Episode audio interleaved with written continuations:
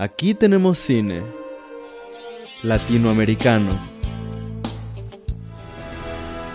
Comercial. De oro.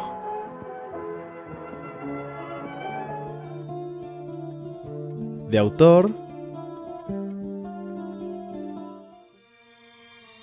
Documental. De culto. Experimental.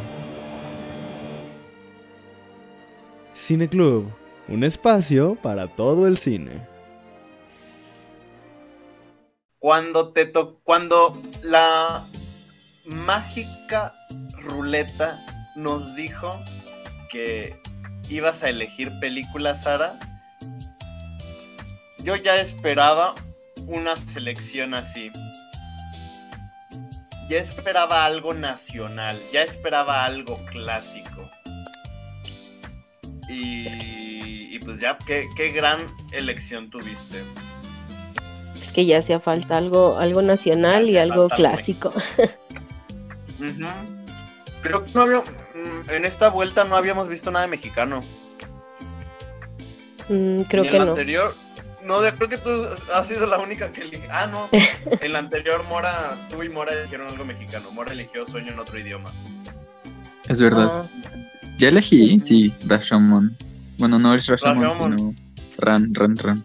Ran, Ran, Ran. Acerrín, Acerrán. Ujú.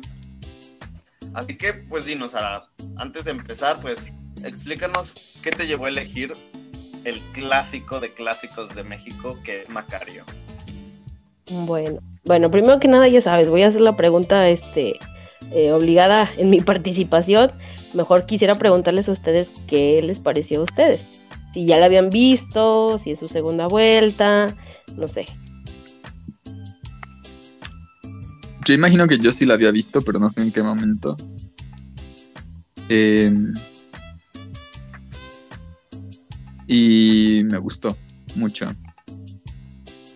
Me gusta mucho. Yo creo que. Bueno, a ver. Primero lo obvio, los efectos me parecen increíbles. El, no sé, como el.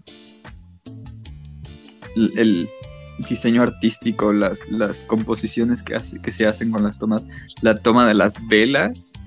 O sea, ¿qué onda con eso? Es muy bueno. De Increíble. hecho, es una imagen icónica ya, ¿no? Sí, sí, sí. Y este. Ah, la historia me parece. Ay, tiene. Es muy polémica, es muy extraño. No sé exactamente si tiene una postura que dice. Porque trata muchos temas muy fuertes. Y. Y no sé, se ve bastante. Siento que es.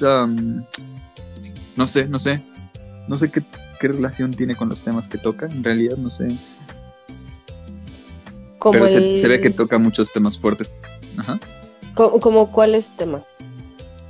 Pues la muerte, la pobreza, la colonia, eh, la, la religión. Ujú. El clasismo, ¿no? También está muy sí, sí, eh, sí. evidenciado aquí.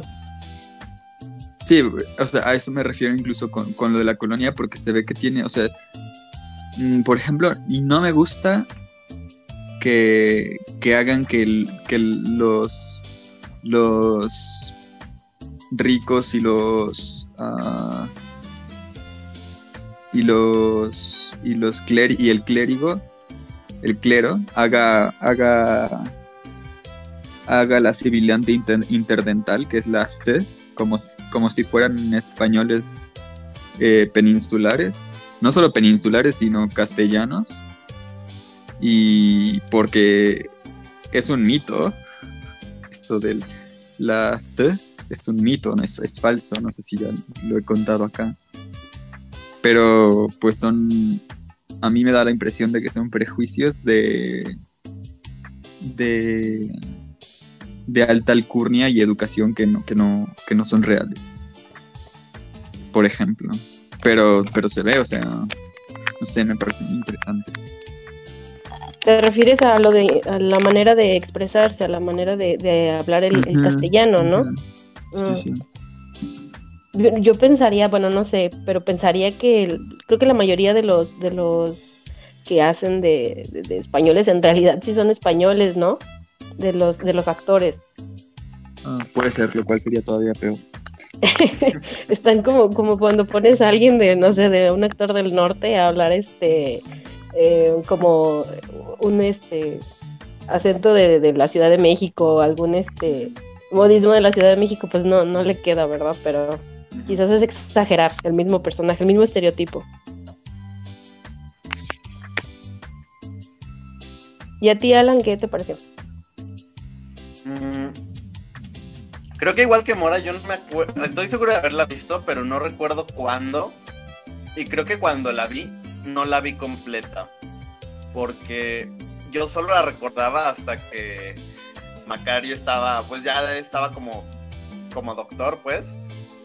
Creo que fue en la prepa, para una clase de literatura o algo así. Nos pusieron a verla, pero pues creo que no la acabamos. Y ahora que la vi ya completa, me, pues me gustó mucho. De hecho, es muy extraño porque nunca la había visto completa, pero siempre la referenciaba. Por ejemplo, allá tengo mi proyector y yo te- todo el tiempo decía, es que así como Macario quería comerse un guajolote, yo quiero mi proyector. Hasta que al fin lo tuve. Ya es un ya es un ícono sin siquiera, o sea, saber todo el contexto, ¿no? Ya es, está tan presente en el- la filmografía mexicana que quizás no la conozcas o no la hayas visto completa y por lo menos ubicas las partes más importantes. Sí, porque de hecho, cuando empezó la película, yo no recordaba y pensé, ok, creo que lo que yo creí que trataba esta película es distinto, porque cuando vemos a Macario caminar y que se le aparece, que aparte, la figura de, de el diablo se, se me hace increíble cómo está caracterizado. Sí, a mí también. me Yo creo que es de los, de los mejores diablos que hay en el cine mundial, incluido Black Phillip.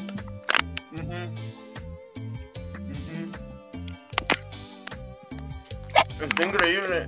Y, y cuando pasó eso yo dije, ah, creo que la recuerdo mal y en realidad es como solamente Macario interactuando con el diablo, con la muerte y con Dios. Algo similar a el séptimo sello de Bergman. Tal vez es Ujú. como, eh, más que nada como un conversatorio y no otra cosa.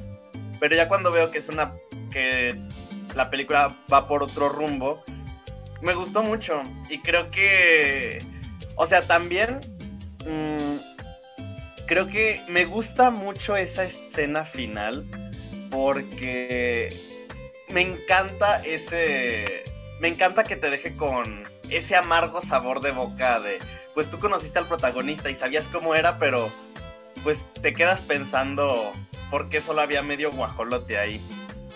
¿Qué ocurrió? Y no sé, me, me sorprende porque a pesar de que... mm, no... A pesar de que se siente muy de su época por la forma en la que está realizada, también se siente muy atemporal, como dijo Mora, por todos los temas que, de los que habla. Ujú, Creo que tú, tú, tú, Sara, sabes más de eso porque yo desconozco si para ese entonces ya era muy... Muy, ¿cómo decirlo? Muy nor... O ya estaba más... Ya se hablaba más acerca de esta situación, pues más... Ay, pues sí, hablar con, de una historia con personajes de escasos recursos, pero con una pobreza de este nivel, ya era más, ya era más común que las películas se hablara así. O era todavía O sea- como más romantizado como en nosotros los, los pobres. Bueno, es que de hecho, o sea, México y la pobreza tienen una, una historia bastante, bastante agridulce, o sea, es como un referencial de las, de los años, de los primeros años de un México es el- la pobreza, ¿no? Y esta película eh, tiene eh, mucho, muchas referencias de las cuales este eh, te puedes sentir eh, fácilmente eh, identificado independientemente de la, de la época en la que te, de la que te encuentres. O sea, estas películas seguramente son, dicen ustedes que creen haberlas visto por ahí, pero no se acuerdan. Son de las películas que ponía tu abuelito en Galavisión y las dejaban el- de fondo en un domingo familiar. pero quizás nunca se habían sentado como a, verla, eh, justamente. Pero bueno, de hecho es tan, tan así, tan como, tan de costumbre, que mucha gente la, la utiliza como para como tradición, ¿no? El Día de Muertos se sientan todos y ven la película o, o, la ponen la película y mientras hay una reunión familiar. Es, es, tan, se siente tan nuestra, pero a la vez este, sí te, te pica un poco en la conciencia al, preguntarte y al plantearte temas tan, incómodos a veces. Y pues, por ejemplo, este, el, autor de esta novela, este Beat Traven, pues es un alemán. Entonces, al igual que como fue este en su momento la novela de México Bárbaro, eh, B. Refleja este de manera eh, cruda la, pobreza y por ejemplo aquí en esta novela yo, yo había tenido el, placer de poder eh, leerla hacía varios varios años y este y la novela sí toca temas un poquito más em, pues yo diría romantizados un poco, con temor a equivocarme. Esta, esta cuestión de que la gente, la gente pobre siempre tiene hambre, pero también tiene que callarse, porque pues el dolor es algo parte eh, rutinario en la vida de, del mexicano campesino. Y pues en este, en este está aplicando el, colonialismo pues aún, aún peor, ¿no? Pero sí, bueno, Macario no, no es como la primera película que, que toca temas este así tan tan tan mexicanos y tan crudos. Anteriormente ya se habían hecho este películas eh, como la de Los Olvidados, eh, Pueblerina, Enamorada, que justamente eh, la fotografía también que aquí salió este Gabriel Figueroa, que son preciosas las imágenes, o sea, preciosas las imágenes. Él también había inmortalizado eh, en Michoacán, los, los, Michoacán, si no me estoy equivocando, Michoacán, los pescadores en, en la de Río Escondido, em, en Olvidados también, los Olvidados de también de Buñuel eh, había inmortalizado la crudeza de la, de la sociedad mexicana, de la urbanización, em, con unas imágenes también poderosísimas, y también en Enamorada, las la revolución. Hay un poquito más, quiero yo pensar, romantizada, pero también sigue siendo bastante, bastante impactantes las imágenes.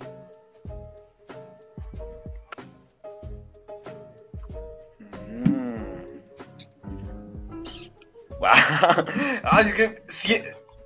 creo que de todos mis amigos, creo que tú eres la que más tiene como esta, eres como una biblioteca de lo que se refiere a cine mexicano, de verdad.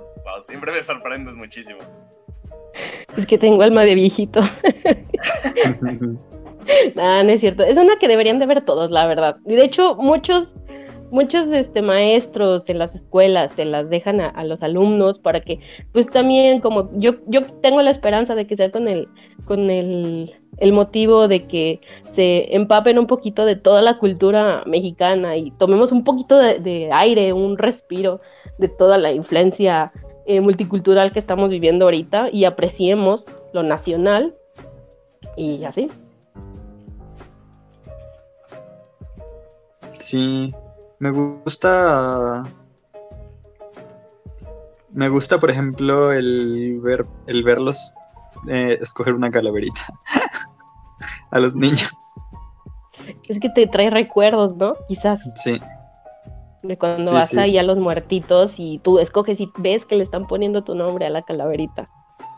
Sí. O. O lo de llegar y también como llegar a tu casa y chino hubo un accidente, por cierto. Todas esas cosas son como. Es que. Pues típicas son muy típicas, pero es que es como, no sé, mm, se me hace muy, voy a salir muy cursi, pero muy poético la manera en que el mexicano convive a diario con la muerte. Yo sé que también en Latinoamérica ocurren ciertas este, situaciones que pueden ser este, parecidas, pero por ejemplo el mexicano convive de una manera bastante interesante con la muerte, ¿no? O sea, em, de hecho es un punto del que también me gustaría como tocar, ¿no? O sea, ¿por qué la muerte trata de manera tan em, especial a Macario? O sea, ¿por qué la muerte hace esa deferencia hacia él? ¿Por qué le, le, tiene cierto trato, cierta calidez en, su trato hacia él? Dejando de lado que le compartiera el pavo, pero el simple hecho de, de, de entablar una comunicación, o sea, un, un, diálogo con la misma muerte. ¿Por qué con Macario? Sí, o sea, la muerte muchas veces, eh, si, si, lo queremos ver así como eh, en la filmografía, a veces eh, se presenta y es un, es un ente que es definitivo, ¿no? Es, te, te, llega y, y, te vas, te mueres, ya no hay nada más pero por ejemplo lo que comentaba Alan de que se parece al séptimo sello, pues en la muerte aquí se presenta como, como un, medio para obtener respuestas. Em, como lo es el, el, protagonista en esta película, es pues voy a jugar una partida de ajedrez con la muerte para yo este, encontrar una, razón por la cual eh, puedo encontrar un sentido a mi existencia, ¿no? Porque es un, es un caballero de la Edad Media que durante el tiempo de la depuración, de, de la peste negra y de las cruzadas, al ver tanta, tanto dolor y tanta angustia y terror, pues pierde la fe, ¿no? O sea, pierde el sentido. Y al ver a la muerte como que ve esa esperanza de, de, encontrar respuestas ante esa incertidumbre. Y después dice, ok, ya me puedo morir en paz. Y con Macario no, es un, es un trato tan afable como el simple hecho de compartir un, un, almuerzo o un, un, alimento. No sé, a, mí se me hace muy, muy romántico el cómo si, simplemente por el hecho de, de, ser mexicanos podemos tener esa, esa confianza de tratar a un, ente tan, tan misterioso como es la muerte, ¿no? Ah, yo sí tengo una respuesta para esa pregunta. Pero, a ver, ¿tú, Mora? Échala, échala. A ver, Mora primero. Mm, pues la respuesta fácil sería porque lo requiere el guion, ¿no? si no, no hay historia. Claro, claro. Pero. Yo también siento que, que Macario tiene.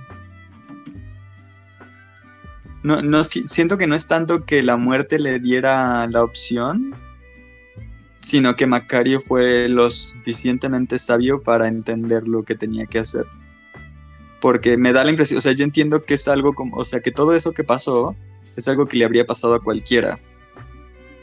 Porque las historias, hay muchas historias donde el diablo te tienta y luego Dios te trata de salvar y, luego caes con el diablo y luego ves que Dios, como por ejemplo Fausto, que termina haciendo un pacto con el diablo, o los Hansel y Gretel con la bruja, donde hay tentaciones. Eh, y esto es como un pasito, es como un poco de sincretismo en el sentido de que en México la muerte sí es, es como un personaje. Ah, pero... Hmm, pero, no sé, no estoy seguro, no sé ustedes qué, qué, piensan. Yo creo que, o sea, desde pequeños siempre hemos, bueno, más bien, en general, en términos sociales, siempre tenemos a la muerte cerca. Porque... Ah, tengo que contestar una llamada. Ah, adelante, adelante. Bueno, tú sigues ahí, ¿verdad, Sara? Sí, yo aquí estoy. Ah, ok, ok. Bueno, socialmente siempre tenemos a la muerte cerca. La muerte siempre está presente, ya sea en nuestra, pues sí, en nuestra cultura, a lo largo de nuestra vida, pero creo que la muerte forma parte tanto de México, principalmente porque nosotros le damos este valor porque es algo catártico no para nosotros, sino para lo que nos rodea. Porque cuando pensamos en la muerte como algo propio, como algo que nos va a llegar a nosotros, creo que ahí es donde sí existe como un desapego, al menos un poco, porque nosotros siempre, de la forma en la que nosotros abrazamos a la muerte, siempre es, por ejemplo, en Día de Muertos, para recordar a nuestros difuntos, en, otro tipo de cosas, pero siempre es no hacia nosotros, sino hacia las otras personas. Y creo que por eso la, la muerte trata de esta manera a Macario, porque él le, la, ¿cómo decirlo? Él tiene esta actitud hacia la muerte, no tanto como de miedo, sino como una aceptación, porque es algo muy, porque él, ay, ¿cómo decirlo? Es algo, es algo hacia él, no es hacia los demás, no es hacia otras personas, es algo, pues, que va hacia uno mismo. Ujú. Que me hice bolas. ok, sí, sí, sí, sí te entiendo. De hecho, igual, bueno, no sé, los que nos están escuchando, de verdad les, les pido que vayan y vean la película, está en YouTube, o sea, es muy fácil de encontrar. Ya, de hecho, hay inclusive unas em, versiones a color y con mejor resolución. Eh, obviamente yo preferiría la original porque esos contrastes de claroscuro que hace Figueroa son poderosos, poderosos. Pero sí, es, es para que para que le entiendan a, a este podcast que estaban es- eh, escuchando, vayan a, a- a ver la película. Este, Sí, y pero eso es lo sí, chido, que realmente no es como que digas, ah, tengo que buscar entre un millón de links No, de torrents. no. No, sí, ya están en YouTube. Es, están al alcance de todos. acceso. Es- es- dile, agarra a tu abuelito, ponlo ahí y él te va a estar contando este, sus, sus experiencias, porque esto es también una de las cosas que a mí me, me llaman más la atención, es que el hambre es, no es algo nada más de esa época, el hambre no es atemporal. Pregúntale a quien tú quieras, a tu abuelita, a tus bisabuelos, a tus, inclusive a tus tíos, a tus papás, dependiendo de la edad todo el mundo te va a decir, no, es que cuando yo era chico, mm, quizás te digan, solo había, había frijoles para comer. O quizás a veces te digan, no, es que no teníamos para comer. El hambre es, sigue perpetuando nuestra sociedad, o sea, el tener hambre no solamente es de la película, eh, un sentido metafórico de ver las cosas, no, el hambre se siente, el hambre la tenemos todos en algún momento. Es ese sentido de, de urgencia el que todo mundo hemos experimentado por lo menos alguna vez. Eh, inclusive ahorita tienes hambre, estás en la calle, no traes dinero y, y tienes hambre y, y se te antoja aunque sea un pan. Eh, Ese sentido, de, ese sentimiento de urgencia lo hemos experimentado todos y eso es también algún un objeto unificador, ¿no? De, también es atemporal, ¿no? Y este es, es muy muy padre recordar eso que, que, tu abuelito te cuente sus experiencias. O sea, si tienes la fortuna de que todavía tengas a tu abuelito y este y que te cuente cómo, por ejemplo, cómo fue la época de los cristeros o cómo fue este no sé, eh, el, el, 68, dependiendo de qué tanta, qué tanta edad tenga este, uh -huh. tu abuelito, tus abuelos, es, es, es enriquecerse y es saber que esta cuestión de, de la necesidad y, y, de la diferencia y el estoicismo que, que te tiene que pasar o que tenían que pasar para enfrentarse a, a esa, esas adversidades, pues lo seguimos, este, lo seguimos teniendo muy en, en, nuestro ADN mexicano, ¿no? En el que se tienen que aguantar el dolor, se tienen que aguantar este, eh, las, las eh, incomodidades, porque eso también es, es este, parte de madurar y es parte de la vida. Sí.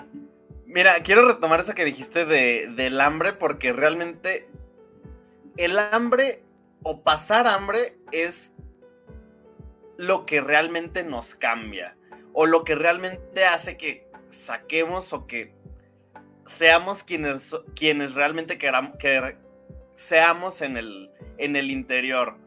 Porque es algo tan básico, pero que como tú dices, todos hemos compartido. El hambre es canija, y eso es cierto.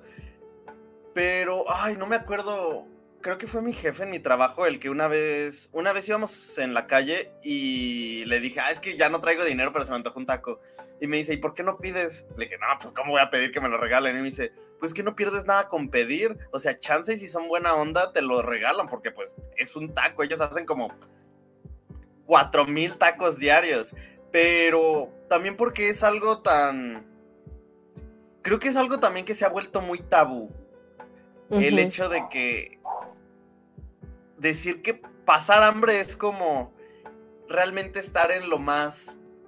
eh, es, decir que alguien pasa hambre es como saber que esa persona ya está en lo más... no tiene nada, nada de recursos, porque pues a fin de cuentas es la necesidad más básica del ser humano. Y como tú dices, creo que es algo que to- todos en nuestra familia nos pueden decir eso. Por ejemplo, mi mamá me cuenta que cuando ella estaba, pues sí, que apenas me tuvo, decía, es que yo tenía que decidir si o com- comprar ropa o comprar comida. Si comprarme zapatos o comprar comida para nosotros.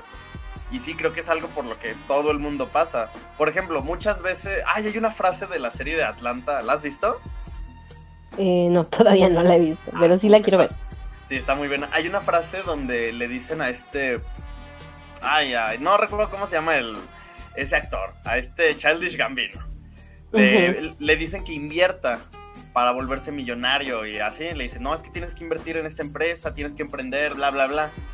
Y lo que él dice es, a mí no me interesa emprender porque yo no quiero comer en unos tres meses cuando la empresa sea exitosa. Yo soy pobre, yo tengo que comer ya. Ujú. Y eso es muy cierto, porque muchas veces todo el mundo te dice, es que tienes que emprender porque así vas a generar dinero, pero pues una vez que emprendes, ¿cuánto tiempo vas a durar sin ganancias, sin poder comer?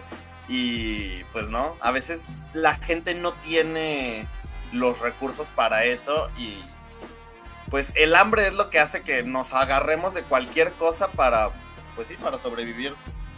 Sí, el, el hambre es un intento, bueno, no es un intento, más bien es una situación en donde salen a flote eh, pues esta cuestión de sobrevivir, ¿no? Y, y a través del hambre también se generan eh, experiencias o, o recuerdos que igual pueden sonar un- o saber un poco agridulces, ¿no? Pero no sé, gente que, que me platica a veces de que no, es que yo en mis tiempos no teníamos ni para un pan dulce, o que tenía yo ocho hermanos y a todos los tenía que compartir y solamente nos alcanzaba para comprar un pan o X golosina y lo teníamos que compartir y eso también es un es un, un medio para pues si lo queremos ver del lado amable encontrar eh, el compartir con alguien este, nuestra pena, ¿no? O sea, no nada más era yo, éramos mis hermanos los que también pasábamos por las mismas. Y esas adversidades nos unieron y nos, nos fortalecieron. Pero te digo, no es algo muy ajeno ni es algo este que solamente haya ocurrido en esa época. Muchísima gente todavía pasa hambre y, y este es, es, es este un- una conversación, un tema muy actual. eh, independientemente de si ya lo veamos más seguido o no, pero todavía pasa. Y eso es lo que, lo que, con lo que creo que puedes conectar con esta película, que es este, tiene, tiene desglosado el- lo que venía diciendo el ADN mexicano y es- esos puntos los toca y todavía te puedes este, sentir empatía y aparte, pues, obviamente la historia es muy, muy buena, a mí me gustó mucho, este, aunque sí eh, se- se sabe que esta, este Beat Raven eh, sacó influencias de, por ejemplo, de el cuento de los hermanos Green, el del ahijado de la muerte, que posteriormente, bueno, no, anteriormente este, Jorge Negrete hizo una película titulada así, El ahijado de la muerte, o La muerte madrina, también este, son otras representaciones cercanas de la muerte hacia el humano, ¿no? Pero sí, es algo muy común, es algo muy mexicano, y este y pues obvio, no por nada eh, venimos eh, cada 2 de noviembre, primero de noviembre venimos a comer, porque la muerte no significa el cesar eh, o, o dejar de tener hambre, ¿no? Seguimos eh, teniendo ese, ese vacío y lo venimos a llenar cada que venimos a, al altar cuando, cuando morimos. Es cierto, ay, es cierto. Ah, no me había dado cuenta de eso. O sea, porque sí, creo que esto del altar es muy icónico, pero realmente en el altar, más allá de poner como la foto y estas, estos objetos que te recuerdan a la persona, pues creo que la comida es como este objeto principal, porque a fin de cuentas es como la comida que le gustaba, luego ponemos el pan de muerto, porque la sal, porque, ay, bueno, creo que ya habíamos mencionado qué significaba cada cosa, no me acuerdo la verdad, pero la comida sí está muy presente en eso, tienes razón.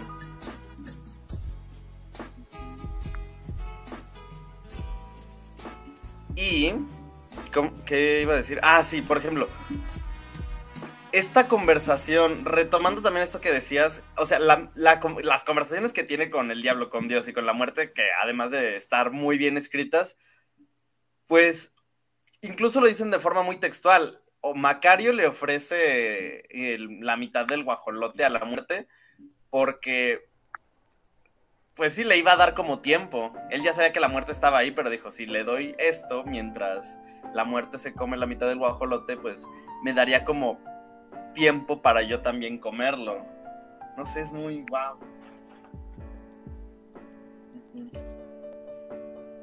Sí, de hecho también una de las cosas que a mí me, gusta mucho es que toman eh, la imagen de lo que es un, eh, un, indígena, un campesino, y no la ridiculizan ni la estereotipan como usualmente lo hacen, ¿no?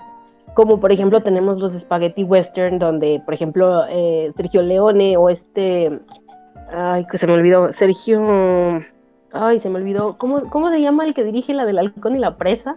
Eh, que también es de único no de la, del spaghetti western, donde se originan estas historias de vaqueros, en, por ejemplo, esa es en México, y tienen ese, este estereotipo del indígena que es este, eh, pues, no, con todo respeto, pero lo, lo, tachan de, de tonto, de, de ignorante, de ingenuo.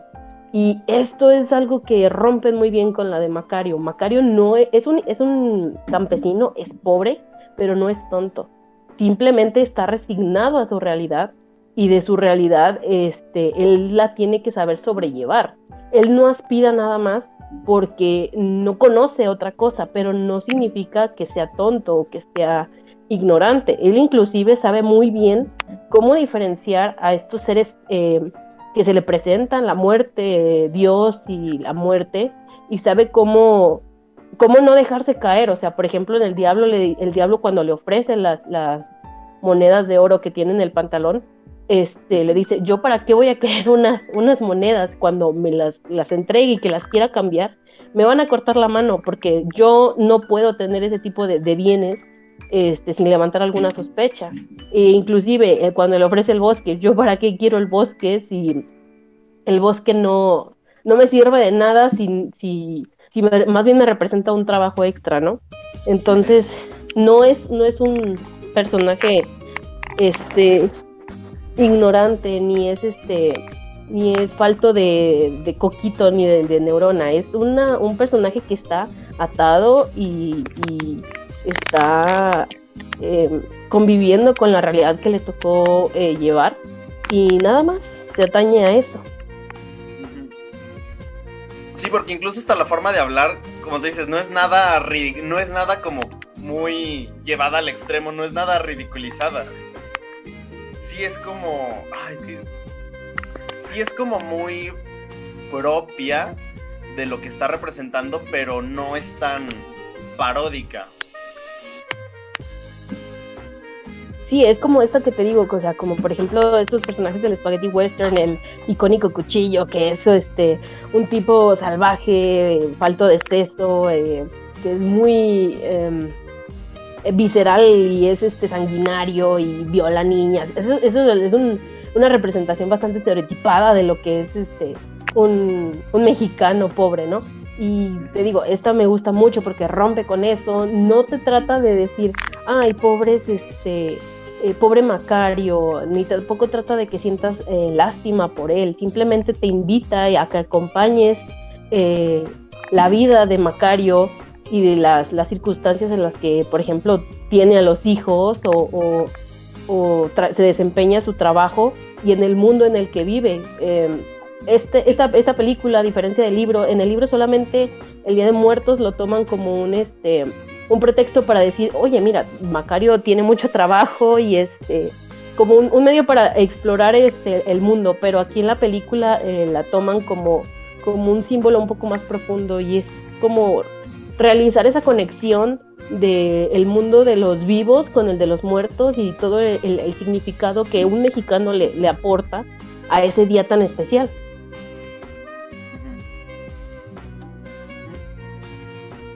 Me acabo de acordar de algo. Se me hace muy. O sea, se me hizo muy curioso ver cómo la gente también pedía su calaverita. O le decían, no vas a pedir tu calaverita. Como. Como esta expresión de pedir tu Navidad. O sea, se me hace algo muy. ¿Qué pasó con eso? O sea, de verdad, esta película es una cápsula del tiempo. Pero al mismo tiempo es muy atemporal. Y. Ay, ¿qué iba a decir? Iba a decir otra cosa, pero no me acuerdo. Pues la- el pedir calaverita, algunos todavía lo usan, no todos, pero más los ¿Sí? niños. Sí, o sea, no Ah, por bueno, nada sí, sí, llegan y te piden tu calaverita. Es Ajá. este, en el momento era como de dinero, ahorita ya es más como de juego y das dulces a, a- a cambio de, de que no te, no te embrujen la casa, pero sí se sigue pidiendo todavía. Espera, voy a, voy a crear una encuesta porque ahorita que dijiste eso, me quedé con una duda. ¿Tú? Porque creo que es algo muy común, pero creo que de las dos formas. No sé cuál. Creo que las dos aplican. Por ejemplo, ¿ustedes qué pedían cuando eran niños? ¿Pedían su calaverita o pedían su muertito? Muertito.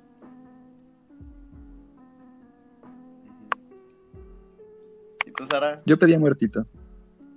Mm, Yo sí llegaba a pedir calaverita, pero ay, creo, no sé si ya sea cuestión de costumbre familiar, no sé. Pero No, sí, yo, sí he escuchado en varias. muertito. Yo sí he escuchado ni- varios niños que llegan y te dicen, ¿me da mi calaverita? Otros dicen el muertito. Otros más modernos dicen, me da mi Halloween, pero bueno, ya. Mami, Halloween, sí. Ya Ah, sí. Otros que ya cada nomás quien. llegan y dicen, ¿hay dulces? Sí. Cállate con los dulces, pinche vato. O si nos vamos a una zona como Colosio, dicen, trick or treat. Ya sé. Pero, bueno, bueno, a mí eso no me ha tocado, pero no dudo un poquito que pase. Este, estábamos hablando, es que Mora se fue y ahorita ya que regresó, Ay, de volvió. que tú qué significado le puedes encontrar a la a el hambre en esta en esta película Mora. Mm. Ay, siempre que hablamos del hambre y tal, me imagino a los bichos feos que salen en la del príncipe en la película de Narnia y el príncipe Caspian. ¿A los Y qué? salen. Hay unos bichos feos que se llaman el hambre y la peste, creo. O el hambre y la enfermedad o algo así. Ah, que son unos niños, ¿no? Un niño y una Y niña. que, ajá, y que son los que le hacen el pacto a. No, no son como niños. son- Bueno, sí son como pequeños, pero son como monstruos. En el príncipe Caspian. Yo, Sí. yo también estoy, estoy pensando en el en el los fantasmas de Scrooge. Me, me imaginé ahorita los fantasmas de Scrooge que estaban debajo de la túnica del, del presente, de las navidades presentes. Ah, no, futuras, perdón. Mm. Estoy Eh. Entonces, pues a mí el hambre. A mí me parece que tiene que ver con la condición social y, es y eso es parte de lo que no me gusta.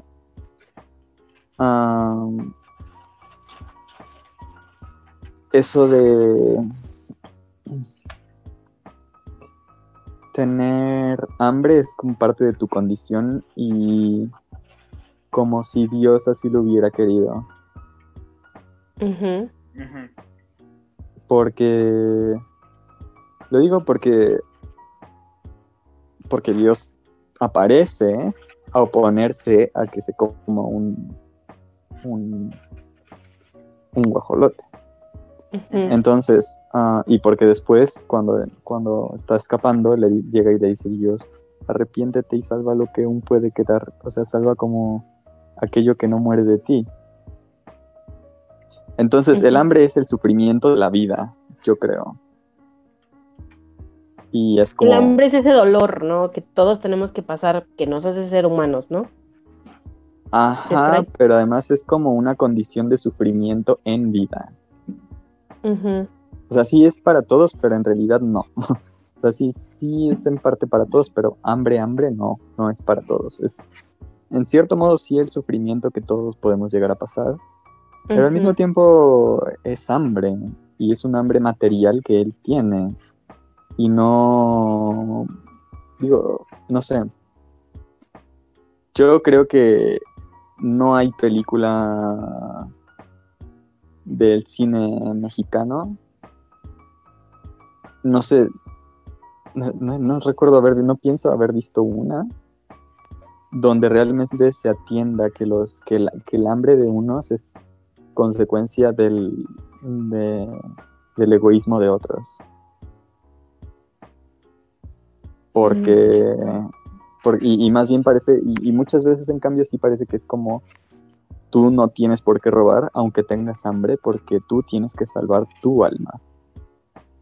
Y no. no sé. Estoy tratando de hacer memoria, pero sí.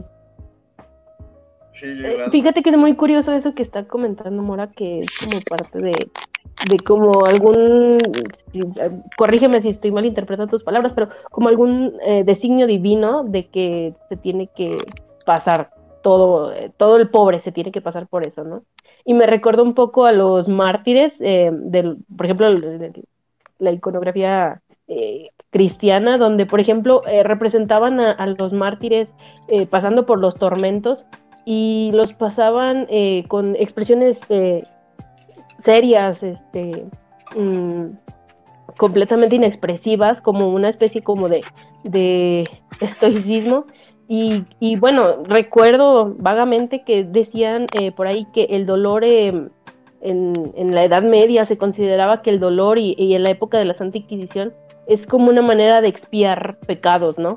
Y por ejemplo entre más estoico te presentes ante ese dolor eres más este acreedor a algún eh, eh, favor divino o algún este recompensa celestial. Eh, creo que por ejemplo en este caso Macario pues también pasa por la cuestión del hambre de manera a manera de expiación de, de algún pecado o algún este alguna culpa pero la culpa o el pecado de ser pobre no el pecado de nacer en, de- en condiciones desfavorables y, y eso también es algo muy em, muy mexicano me atrevería a decir Sí. como en el que aguántese no llore eh, no sea chillón ese tipo de expresiones son muy mexicanas El pobre igual es pobre creo que porque quiere. creo que engloban todo eso, ese pensamiento de que pues se viene a sufrir, a, a vivir se viene. A sufrir y el Ajá. dolor se tiene que pasar eh, como para una recompensa más allá, ¿no? Bueno, eso creo. Sí, sí, 100%. O sea, mm, yo sí digo que es una, es, digamos, el, el, el pretexto o la excusa es espiritual, pero pero la intención no, o sea, es una condición de es una situación de clases sociales donde la donde la iglesia te, te hay, hay unos que favorecen a la iglesia, acá es una aris- aristocracia que entre sí se ayuda para que y que y que se ve incluso que yo creo que es la parte que más dije, oh, chale, es que así es México, donde las instituciones están únicamente para asegurar que se mantenga el statu, el statu quo y que los pobres sigan siendo, bueno, pues que los que están abajo sigan abajo y que los que están arriba sigan arriba. Porque cuando llega la Inquisición resulta eso, ¿no? Que, que, que el, que el único, que, que, que de pronto, o sea, pues no hay razón, pero digamos que quieren una, este, una excusa para, para, para, para llevarse a Macario porque está haciendo dinero, básicamente.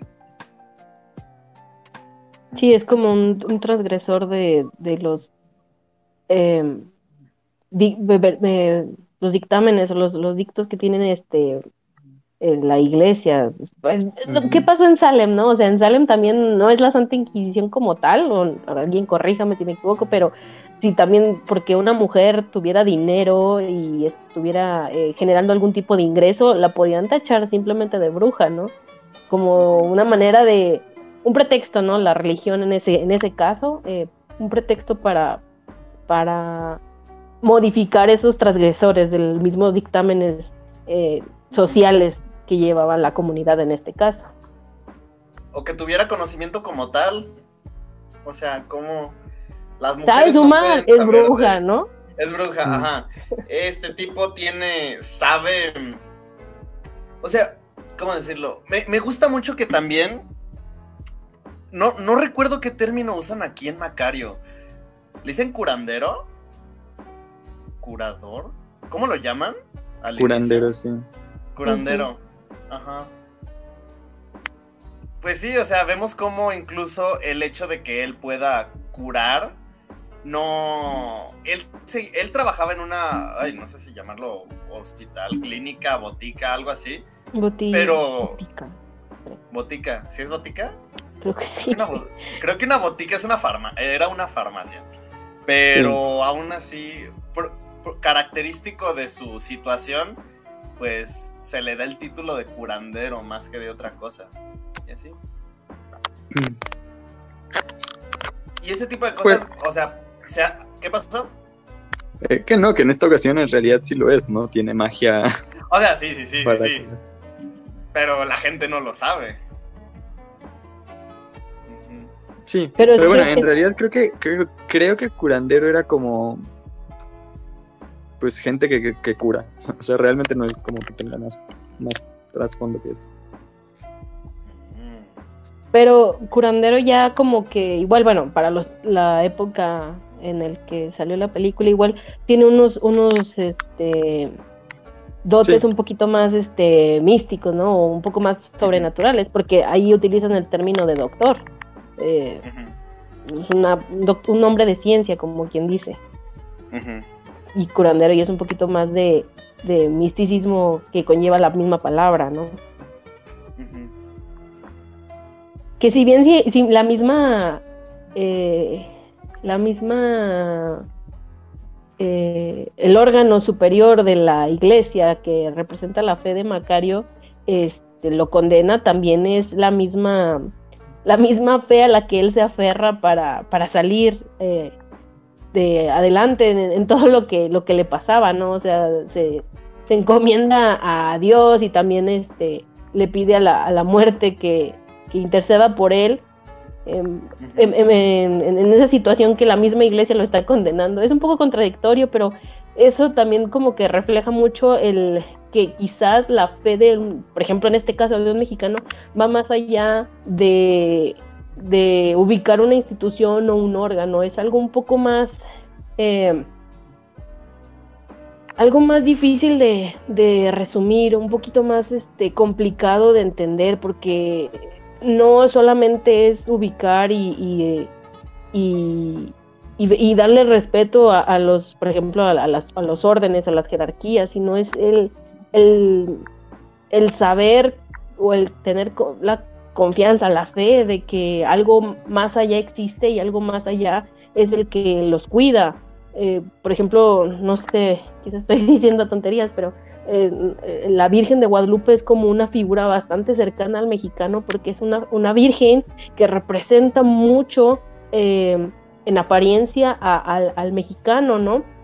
Y es en lo que mucha gente le tiene mucha fe porque es algo en el que encuentra eh, eh, parecido y, este y, se aleja un poco a, toda la, Virgen del estilo europeo que nos habían traído y más en esta época. eh, que, igual mucha gente atesora por lo mismo de esa, de esa cercanía que se siente eh, con, con, el con Dios o con algún este eh, espíritu, mm, no sé, un espíritu más allá o algo así. Y por ejemplo, creo que es Macario algo de lo que, por eso no, no, relaciona tanto como Dios me está castigando a través de esta, de este órgano que es la Santa. No, más bien la Santa es algo aparte. Dios es algo que, que me trajo a la muerte y me está eh, otorgando estos favores o eh, los que yo puedo ayudar a la gente. Creo que ahí hace como una separación, no sé si me doy a entender. Mm.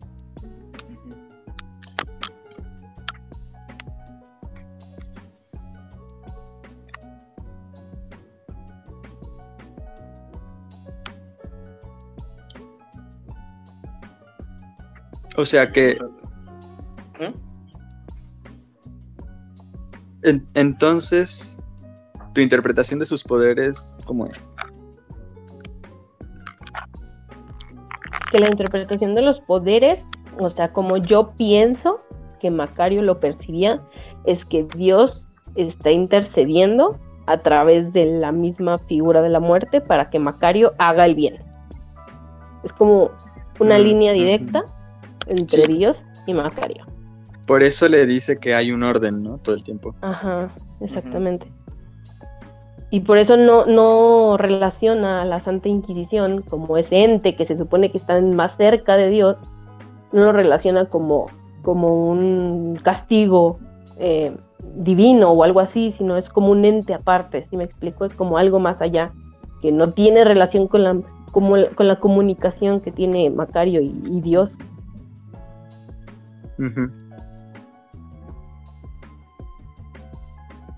¿O ustedes, o ustedes qué creen? ¿Cómo lo podrían interpretar ahí? Ah, sí, yo creo que es así, o sea, tal cual. O sea, en los términos de la película, sí, es así. Yo me gusta la idea de que la muerte tiene un... No, es que no es solamente mexicano eso de la muerte en realidad. Pero... Pero, pero sí le da un tinte como más mexicano, ¿no? Ah,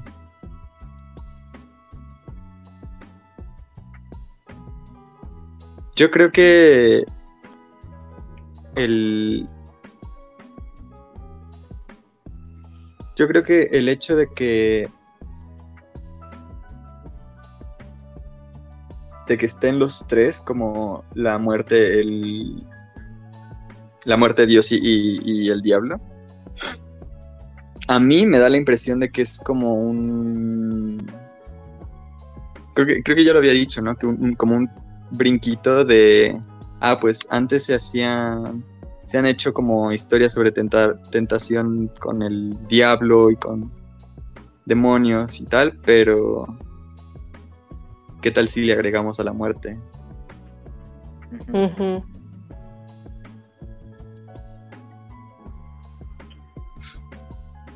¿Podemos decir que la muerte lo tentó? No, Sí. yo no, yo no creo que lo haya tentado. Más bien se haya apiadado el Bueno, Macario de la muerte. Yo diría que lo chantajeó, Mm, porque le fue a pedir el pollo, ¿no? Pero es que, o sea, cuando tú toda la vida has pasado hambre y después eres consciente de que hay alguien que ha pasado por eso mismo, pero muchísimo tiempo más, yo creo que ahí es más como una especie de empatía, ¿no? De yo sé lo que se siente tener hambre y pues a ti que tú, yo sé que siempre la has pasado, eh, pues te convido, ¿no? Es como una especie de, de solidaridad entre pobreza o de desgracias. Sí, de acuerdo. Que inclusive, por ejemplo, algo este, chistoso es de que, por ejemplo, en el libro eh, eh, no se le presenta, no se le presenta a Dios como tal, se le presenta a Jesús. Y este, y aquí en la película lo tratan más como un, un- van un paso más allá, ¿no? Así como de, pues si fuera Jesús igual y no lo, no lo, no le prestaría la misma importancia, no, aquí vamos a poner a Dios. Esa, esa imagen de Dios, eh, la que tiente o la que pida compasión de Macario. Y se me hace interesante.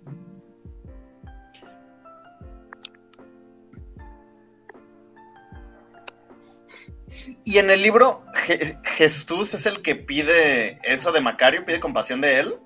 Sí, es el que le dice, es- se presenta como eh, peregrino y Ajá. le dice que pues le, se apiade de él, que le comparta y que, y que pues será bendecido, pero o sea, Macario no, no duda del poder de, de- de Jesús en este caso, y, y le dice, pues tú puedes aparecer este eh, pescados, o sea, tú puedes aparecer de convertir el, el agua en vino, eh, puedes hacer de un pescado, puedes hacer miles.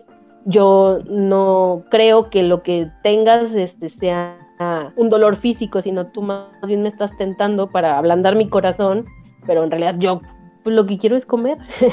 lo que tengo es simplemente hambre.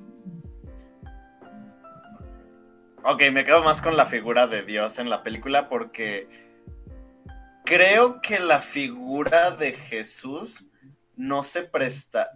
Y, y lo que representa la figura de Jesús no se presta como para pedir eso de alguien. Creo que es más Dios. No tendría tanto peso, quizás. No tanto por el peso, sino por lo que representa. O sea, es que Jesús. Ay, es que de verdad no sé mucho de. de. de la religión, pero Jesús fue alguien que murió por nuestros pecados. Y con base en eso, que aparezca para pedir compasión por eso, como que es algo un poco pues, contradictorio, ¿no? A lo que Jesús representa. En cambio, Dios creo que sí es una figura que pueda pedir esa compasión o que pueda pedir esa, esa misericordia por parte de Macario. Creo que me gusta más la idea de que sea Dios y no Jesús. Pues Sí. igual, sí, puede ser. Sí, sea, estoy, estoy de acuerdo. O sea, y además es un poco más... am, el personaje es más, coincide mejor, ¿no? Que sea Dios quien, quien te... Quien te va, digamos, a regañar porque robaste un pavo y te lo vas a comer tú solo.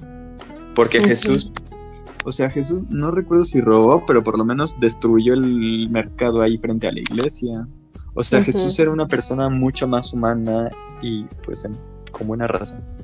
Y Sí, mucho obviamente. más temperamental, mucho más incluso activista de, de no, estas cosas están mal, esta institución está mal, la iglesia está mal.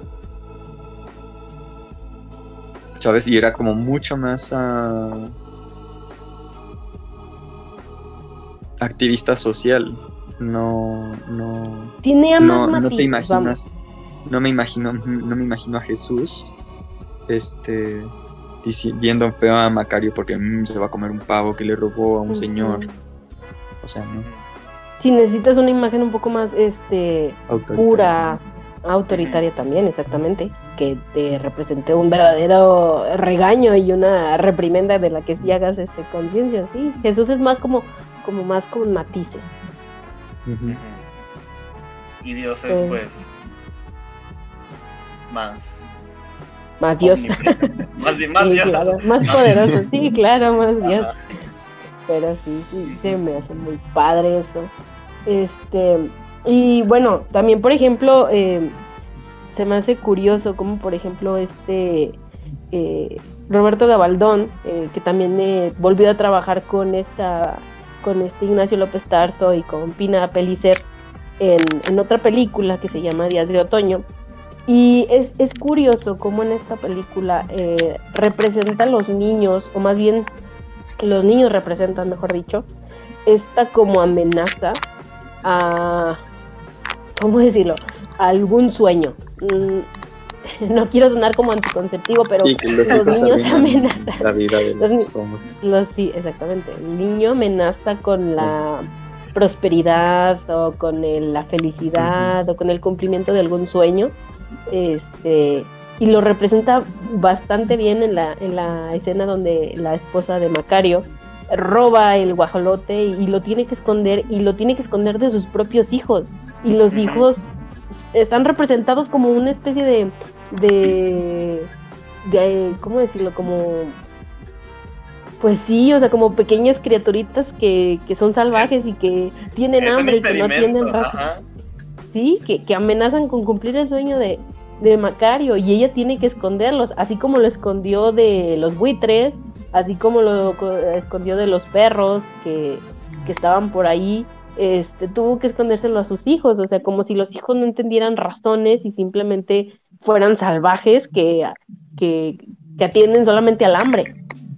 Se me hace muy interesante y en la de Días de Otoño más o menos así manejan el personaje de, de Pina Pellicer eh, cuando tiene que escapar de los niños en una vecindad y cómo los niños también tienen un significado más o menos parecido. eh, y no sé, también igual eh, podría ser eh, prudente sacar la cuestión de la planificación familiar y tocar ese tema y cómo Gabaldón lo, lo aborda desde el punto de vista de que los niños pues pues cuando no están planeados igual sí pueden derrumbar algún tipo de de proyecto, de meta o de sueño, ¿no?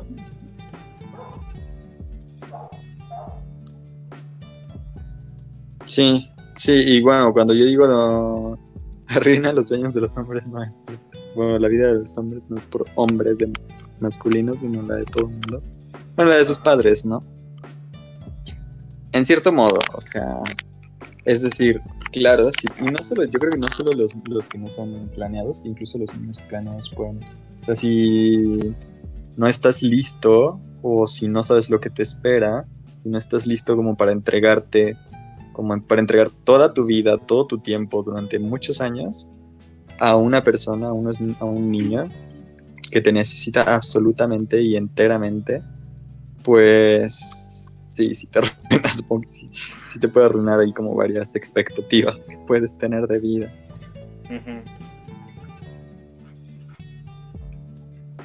Sí, es cierto. O sea, sí suena muy, muy duro, muy, muy crudo, pero pues es la verdad. Y además tenía un montón de niños. Ajá. Cinco. Y todo el tiempo, o sea, es que los pinches niños todo el tiempo lo único que era, lo único que hacen es comer y pedir y, y ya. O sea, no hay nada, no hay como ningún valor humano que se le otorga a, a los niños en esta película. O sea, solamente comen, piden y, Gritan. y ya. Y gritan. Ajá. Pero digamos que los niños, o sea, en sí, sí representan ese riesgo, pero los niños simplemente son una consecuencia de, o sea, el niño simplemente existe. Él no pidió nacer ni, ni Ah, no, siquiera este... está culpando a los niños. Ajá, Bueno, o sea, quizás sí parece que estamos culpando a los niños. Pero eso digo, Pero el niño no, pidió culpa de los nacer. El niño simplemente atiende a sus, a sus este, instintos, si lo puedo decir así burdamente, eh, pero porque el, el niño existe y, y no podemos culparlo, o por ejemplo en ese tiempo no podemos culparlo por existir. Eh, en ese tiempo el tener hijos era simplemente un paso más en la vida, ¿no? O sea, así como pues, pues voy a la, ahorita nos parece como pues voy a la primaria, voy a la secundaria, a la prepa, a la universidad y tengo que trabajar. Es un paso más y así también se, se veía la vida familiar. Tienes que tener hijos, pues porque sí, porque hay que completar algún tipo de círculo, porque sí, sí. Ajá. pasa. Sí, o sea, Entonces, Eso te lo inculcan desde pequeño. Te dicen, ¿cuál es el ciclo de la vida? Naces, creces, te reproduces y mueres. es, como a huevo te, te tienes Si que no te reproduces es que no has vivido. Exactamente. No, no completaste el círculo. Pero sí, o sea, los niños simplemente existen y los niños este atienden a su a su a su hambre y, y creo que también son como eh, parte metafórica si así lo queremos ver de que la manejan en esta en esta película, ¿no? O sea, los niños son los que siempre están ahí amenazando a Macario de de nunca llenarse, de nunca satisfacerse y cuando le toca curar a- al hijo del virrey en, en la última parte de la película, es el que lo condena, ¿no? Es el que lo, lo manda a pues a la hoguera. Y es este, es parte importante de la vida de Macario, ¿no? Los niños, la representación de los niños. Que de hecho, o sea, me acabo de acordar que también cuando Macario cura a su hijo, o sea, lo primero que el niño dice es, ay papá, ya estás aquí, ya vamos a comer. Niño peluche. El niño tiene Llegas- hambre. lle- Llegas y, papá, mi calaverita. Llegas y, papá, ya vamos a comer. Llegas y, papá, se murió no sé quién. Ah, bueno, Sí, pues así no sí, te dan eh, ganas de llegar a tu casa y te vas al monte a comer tu pavo. A comer tu pavo. Obviamente. E- Esa imagen de los niños ahí la representan como, ay, como los niños son pedinches, ¿no? Los Sí. niños nomás piden y piden, pero pues no, o sea, como digo, los niños existen. No, y además se levanta y se levanta el niño y, mamá, ¿qué haces aquí? ¿Ya pusiste la comida? No, what the fuck? O sea, Pero imagínate, o sea, ve que, que representa Macario para el niño, pa- para, para... No hay conexión más allá de que cuando llega mi papá comemos y ya, o sea, no hay como una conexión entre padre e hijo, que también es algo muy mexicano, ¿no? O sea, pues con los papás no te relacionas tanto Y son tienes como una conex- cocodrilos. Sí, y cuando llegas simplemente pues ya vamos a comer, ¿no? Es una señal más de que vamos a comer. Y es este algo muy, muy curioso, pero es algo muy mexicano. Pero sí. Bueno, yo cuando llegaba, me acuerdo que yo cuando llegaba a casa de mis abuelos era como, ¿y mi regalo? Ah, Ay, sí, cierto. Yo también era de. Llega la, la comida en fin de semana y llegaba así. ¿Me das mi domingo? Con todos los tíos. Sí. Afortunados los que les daban domingo. A mí no, no me daban. Ah, a mí tampoco, pero pues lo pedía. No, yo lo pedía, ¿verdad? No. Ajá. A mí no me daban, pero sí me lo quitaban. sí ¿Qué? Sí ¿Sí me amenazaban con que no te vamos a dar domingo. Y yo, pero no me dan. No Pues así menos. así menos te vamos a dar. Es más, tú danos a nosotros. Ya sé, Es pero a ver. como, Ajá. te duplico el sueldo, pero no me pagan nada. Te lo triplico. Te lo quintuplico y ahora sí te damos seguro social. no, pero, o sea, ¿cómo representa esa, esa figura, el padre, la familia, no? Yo igual también invito a todos los que están escuchando a que se pongan a reflexionar a ver qué historias tiene la gente con respecto a los abuelos o los padres. Y creo que tienen un lazo más, más cercano con la madre, a pesar de que digamos que las familias eran más como patriarcales, pero lo que se di- lo que decía el papá era lo que se hacía, ¿no? Y si tu papá decía vamos a comer pollo, comemos pollo. Y aunque no te guste el pollo, todos los demás comen pollo. Pero en realidad mm, la figura del padre igual se limita nada más a eso, ¿no? Un, este, una figura estricta y de, de límites. Pero de ahí en más, creo que la madre es la más importante. Obvio con sus diferencias y sus excepciones. Sí. Sí, ay, ay, no. Es que mm, ah, a mí no me gusta. No me gusta pensar que tiene como lección. Estaba pensando como. ah, pues no está. O sea, sí entiendo, está bien, va bien, va bien. Digo, a lo mejor solo me estoy imaginando que tiene una lección y no, nada. Hasta el momento en que Dios le dice que tiene que li- salvar lo, lo, que lo, lo suyo que la parte del que nunca muere, ¿no? Que piensa en salvar la parte del que nunca muere. Y es como mm. o sea, gente ¿Por qué es él quien tiene que aprender una lección? Porque la misma historia se puede contar de gente rica, de gente de, todo el mundo, de todos lados, de o sea, y se puede, y todos podrían aprender la lección de acepta tu muerte, no, no te no quieras cambiar eh, la, la naturaleza de las cosas. Pero la naturaleza no significa que no quieras cambiar tu condición y no te quieras comer un pavo, o sea, por Dios que además lo compartió, es que lo compartió. Ni siquiera se lo comió. ¿Cómo son? Se pasan de las. Ay, no. Pero bueno, o sea, supongo que así eran todas las películas de esos tiempos. O no sé. Alucarda, ¿no? Por cierto. ¿Cuál, perdón? Alucarda. Bueno, no es de ese tiempo, pero Alucarda. Y Ni cadena de favores. esa es la que esa es la que ay no, pero sí tiene.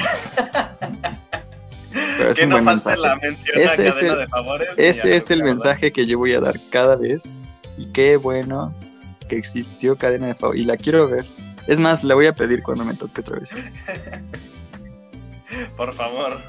Hay que hacer un especial de películas de ese niño, por cierto. Pero bueno, sigamos con Macario.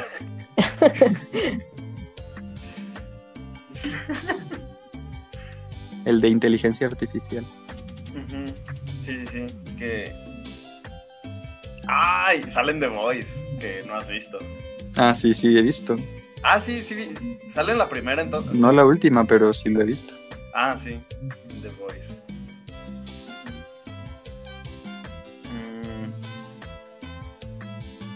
Pero, por ejemplo, también, bueno, otro, digo, cortando su, su No, sí, ensoñación, perdón, yo interrumpí. este, no, no te preocupes. Este, también es como que me gustaría tocar como el tema en el que de la mujer en la historia de Macario, ¿no? O sea, ¿qué papel tiene la esposa de Macario en, en todo en todo esto? O sea, y como una representación de las mujeres de aquella época, como este este ser abnegado que independientemente de lo de lo que pudiera llegar a ser y de los defectos que pudiera llegar a tener el, el marido, ella siempre se muestra fiel a él, ¿no?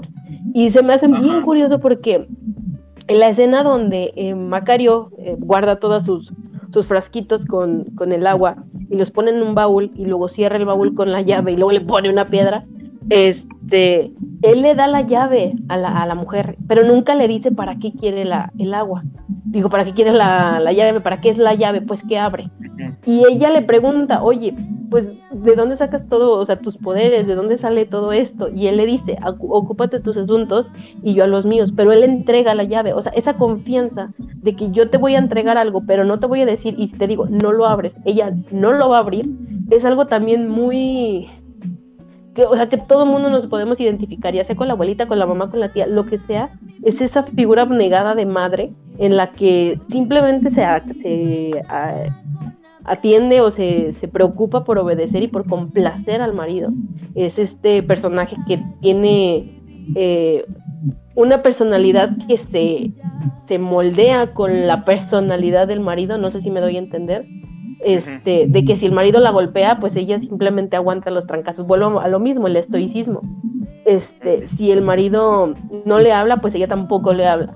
Ella se vuelve sumisa y se vuelve un, un- un ente neutro entre eh, los hijos y el padre, ¿no? O sea, es simplemente proveedor de comida y de cariño hacia los hijos.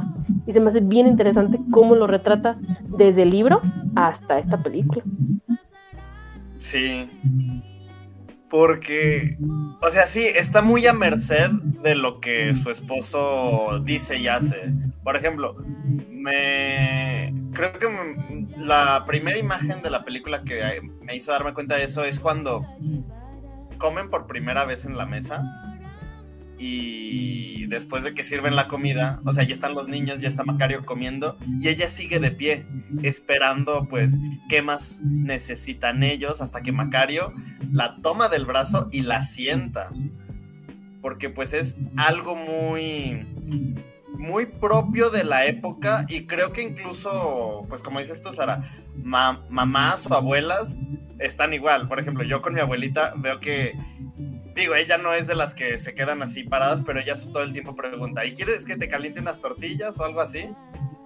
Porque así es, ellas vivían para complacer a pues esta figura mascu esta figura masculina de la familia. Por ejemplo, Ah, sí, está cuando- horrible. ¿Eh? Que sí, se me hace horrible. Por ejemplo, Sí, el- ay. Ah, continúa, perdón. Es que iba a decir que los domingos en la mañana mi mamá va a trabajar al menú de mi prima y yo me quedo cuidando a mi abuelita. A veces va, a todos los domingos va una tía y de repente cuando mi abuelita me ve haciendo el desayuno me dice, ay, ¿a poco tú te haces de desayunar? No, dile a tu tía que te haga. Tú haz otra cosa, eres hombre. Y así. Y incluso también cuando su esposa le da el pavo, pues le dice, tú no eres, ay, ¿qué le dice? Le dice como, ¿crees que yo no sé, no he, no me he sentido con ganas de tener algo para mí sola? Algo así.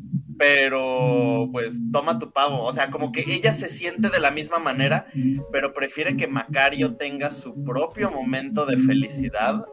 O sea, antepone a, a su esposo que a ella. Sí, sí, sí. Ahí en, es, en esa línea le dota de un, un así una pizquita de personalidad a su, a su, a su personaje, valga la redundancia.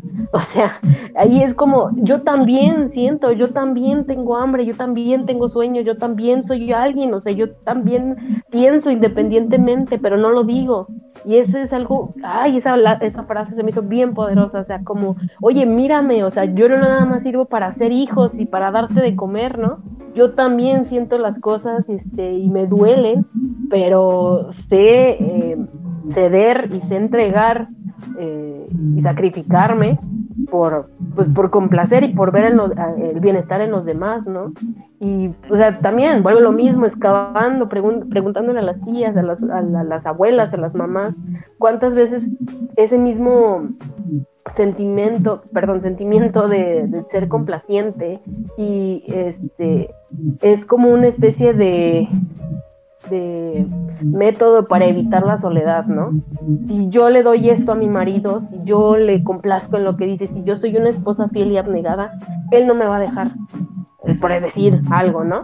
Si yo le complazco a los nietos, si yo complazco a mis hijos, ellos no me van a dejar y no me van a olvidar. Es como una manera desesperada y una manera bastante, eh, ¿cómo decirlo?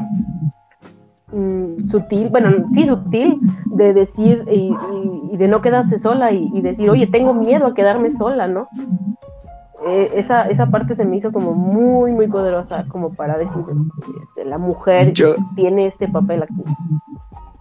Yo creo que ahí el problema, y sí lo veo como tú, pero matizaría en que sola, pero no es la misma soledad que nos imaginamos, por ejemplo, de un hombre de estar solo en su casa haciendo sus cosas, ¿no?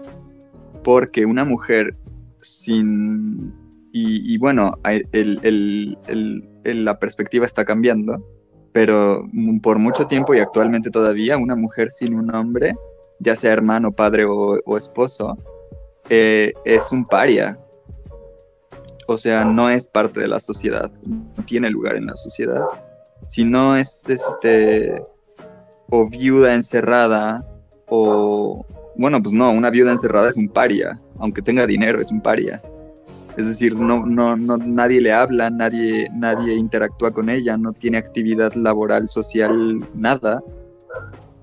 Eh, ya sea en una casa, en una mansión o en, o en, o en la calle.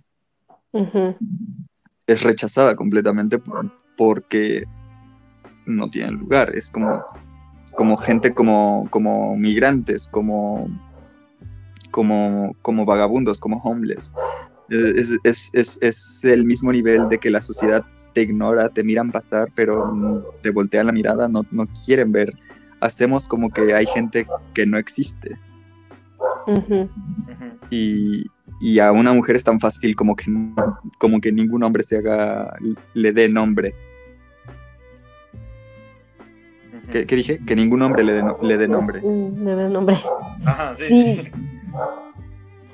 Yo, yo, bueno, yo no sé, yo ahí difiero un poco de que la mujer viuda es, o sea, es una, un paria, no sé, quizás por diferentes experiencias, pero yo siento que una mujer viuda es simplemente, en mi perspectiva completamente personal, pero es más fuerte y más resistente que si fuera un hombre viudo. El hombre se deja llevar por la tristeza y la mujer, al contrario, sabe manejarla y a través de ese mismo eh, dolor y esa misma soledad hace catarsis.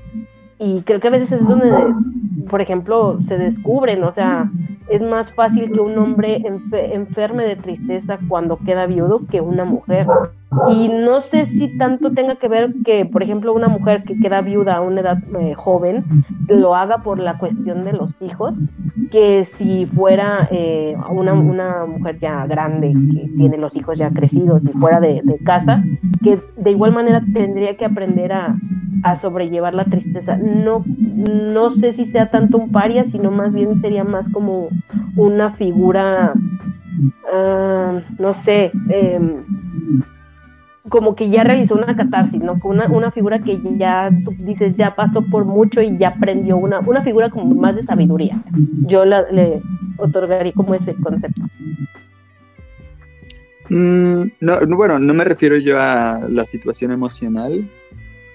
Y también creo que es muy posible, o sea, en teoría, una mujer viuda no es un paria. Eh, es decir, en, en teoría, en la o sea, no es, realmente no es lo mismo una mujer viuda que una niña huérfana en la calle, vamos. Pero, uh, pero en términos de lazos sociales es que muchas veces los lazos sociales se construyen a, a partir de los hombres. Entonces, una mujer viuda puede tener dinero y puede tener como pues, incluso empleados, puede tener um, puede tener um, primos, tías y tal, pero está sola y encerrada, como separada. O, o bien sea como se va a casa de sus padres, a casa de un hermano, o, o se casa de nuevo, ¿no? Y obviamente hay sociedades en las que una viuda es mucho más este. Uh, activa socialmente que, que, que, aquí. Y habrá sociedades donde es peor.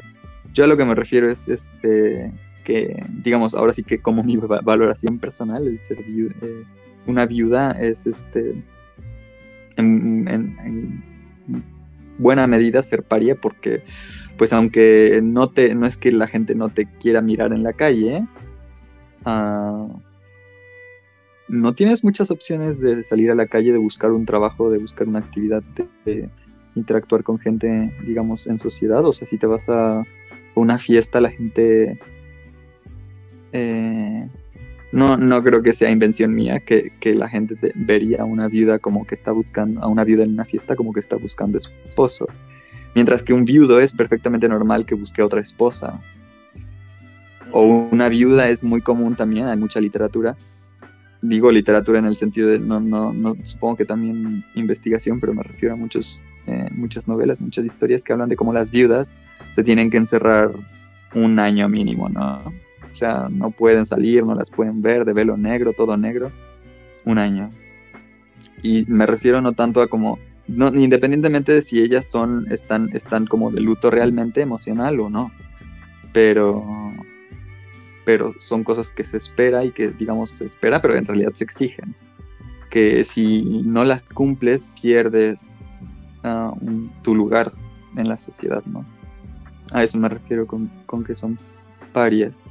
Y, en ese sentido, quedar solo es mucho más grave que simplemente no tener con quién platicar.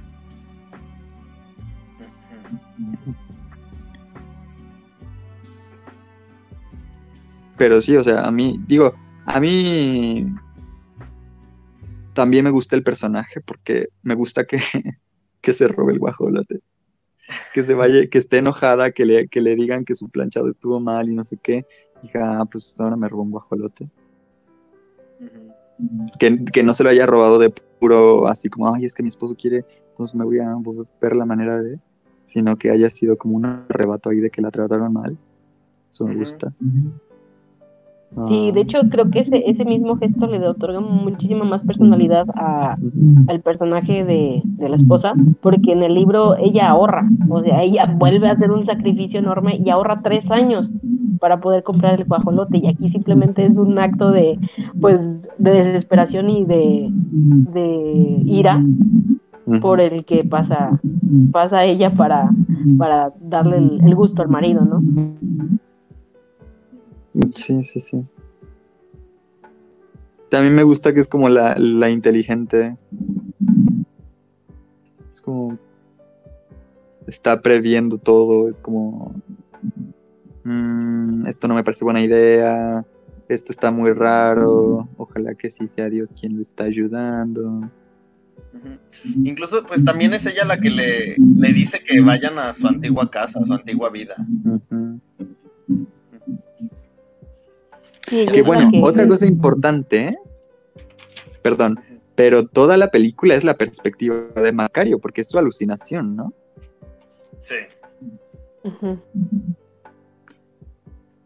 O, o Ahí no- sería no una sé. premonición de la muerte, o es su, su como su propia premonición. Pero, Depende de cómo lo hayas interpretado tú. o sea, en realidad yo siento que la película no da esa idea, pero si lo piensas, mm, a lo mejor es como todo es sueño de Macario, por lo tanto el personaje, los personajes no son los, las personas reales, digo, que den- dentro de que son personajes también. Es Pero- como la noción que tiene Macario de su esposa. Ajá. El personaje o digamos la caricatura de su esposa. Como, ah, ok, sí. Pues no sé, yo no sé si, o sea, yo, yo podría preguntar más bien si ustedes creen que la muerte le dotó el favor a Macario de que viviera un pedacito de lo que pudiera ser la abundancia como favor a su gesto o un favor este por su por su amistad como ellos mismos se hacen este eh, llamar este o, o si sí pasó lo del, lo del agua y que el, el agua fue como una manera de ayudar al prójimo antes de irse cómo lo cómo lo podrían ver ustedes ahí Yo. Yo originalmente pensaba como que era una lección de "Mm, por esto mejor te mueres ahora". Ah, este es raro. ¿no? Número uno, no entiendo por qué le tocaba morir. ¿Entiendes O sea, por por- qué le tocaba morir? No. Es decir, para que muera limpio. Mm, Pues porque ya se estaba agonizando porque ya iba mucho tiempo sin comer ¿no? Sí. simplemente por eso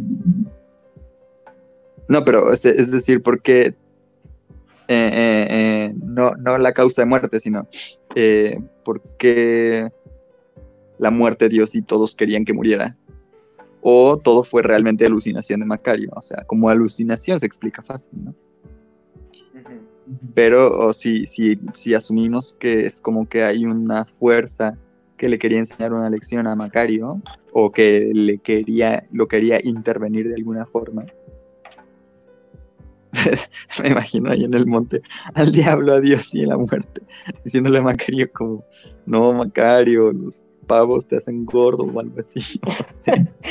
un pavo sin grasa por favor uno light uno vegano Bueno, un entonces, pavo vegano ando de soya sí, una intervención vegana, algo así. Ah. come sacate Macario ándale Entonces, ah, o sea, si, si asumimos así como que hay una fuerza de, de pues de Dios y de los dioses o lo que sea, ah, como que quieren ejercer su fuerza sobre Macario, como enseñarle algo o darle una oportunidad o, o probarlos, probar su valía o su alma o darle oportunidad de arrepentimiento para expiación o esas cosas, cualquiera de esas opciones, ah, no entiendo por qué le tocaba morir a Macario. O sea, porque, o sea, porque interpreto que su muerte al final fue parte de, de la decisión. ¿no? O sea, si ya está envuelto en esas fuerzas, pues la muerte me entiende. Y además es la muerte el, el protagonista, el, su amigo, el personaje principal que, que le que ejerce su fuerza sobre él. Entonces, ¿por qué la muerte si es realmente la muerte quien hizo algo? O simplemente, digo, o la, o la lección está así porque es todo random. No sé, también podría ser. O sea, se murió porque, pues, quién sabe, y el niño murió porque quién sabe, y todos los que morían y no morían era, pues, random. Yo creo que. Macario murió por su misma condición de ser pobre. O sea, de- llevó todo lo que es toda su vida, este, un, un dolor muy grande, como la mayoría de, de lo que veníamos diciendo, de los pobres hacen, y tuvo una oportunidad como de escoger entre el... el- el- se, se purificó tanto a través de ese dolor que le dieron la oportunidad de elegir, ya te vas a morir. Puedes escoger el cielo o el infierno. Depende de lo que tú decidas hacer, es como te vas a ir, porque se iba a morir, y independientemente, o sea, eventualmente se iba a morir. Desde que se fue al monte, ¿no? Desde que se fue al monte, exactamente. Él se iba a morir. Pero le dijeron, puedes escoger entre el cielo y el infierno. Es como una prueba que, que te va a decir este eh, lo, lo que se te ganas por, por este por vivir toda tu vida con dolor. ¿sí? O sea, puedes escoger. No, no vas a ser juzgado. Tú puedes escoger si te vas al cielo o te vas al infierno. Y entonces él, como que yo pienso, se abrumó ante esas posibilidades tan, tan contrarias y tan, tan, tan definitivas y tan, este, o sea, que, que tienen otros, otros este, intereses como el, el ser bueno o tener riqueza, esos, esos dos este, conceptos, y él prefirió escoger algo más familiar, como fue la muerte, el hambre, vio a alguien que también tenía hambre y le dio y le convidó y dijo, pues me voy a, a ir con esta, esta Pero esa zona no gris que yo conozco. Mm, O de- sea, la película lo que, lo que me da a entender es que esa no fue la razón, que la razón fue que al ver a la muerte la identificó con la- como la muerte, porque al diablo y a, la- y a- y a Dios los identificó también. Y al ver a la muerte dice, pues ay, este me viene a matar, mejor lo distraigo y me gano otros minutos. O sea, en realidad nada fue por virtud.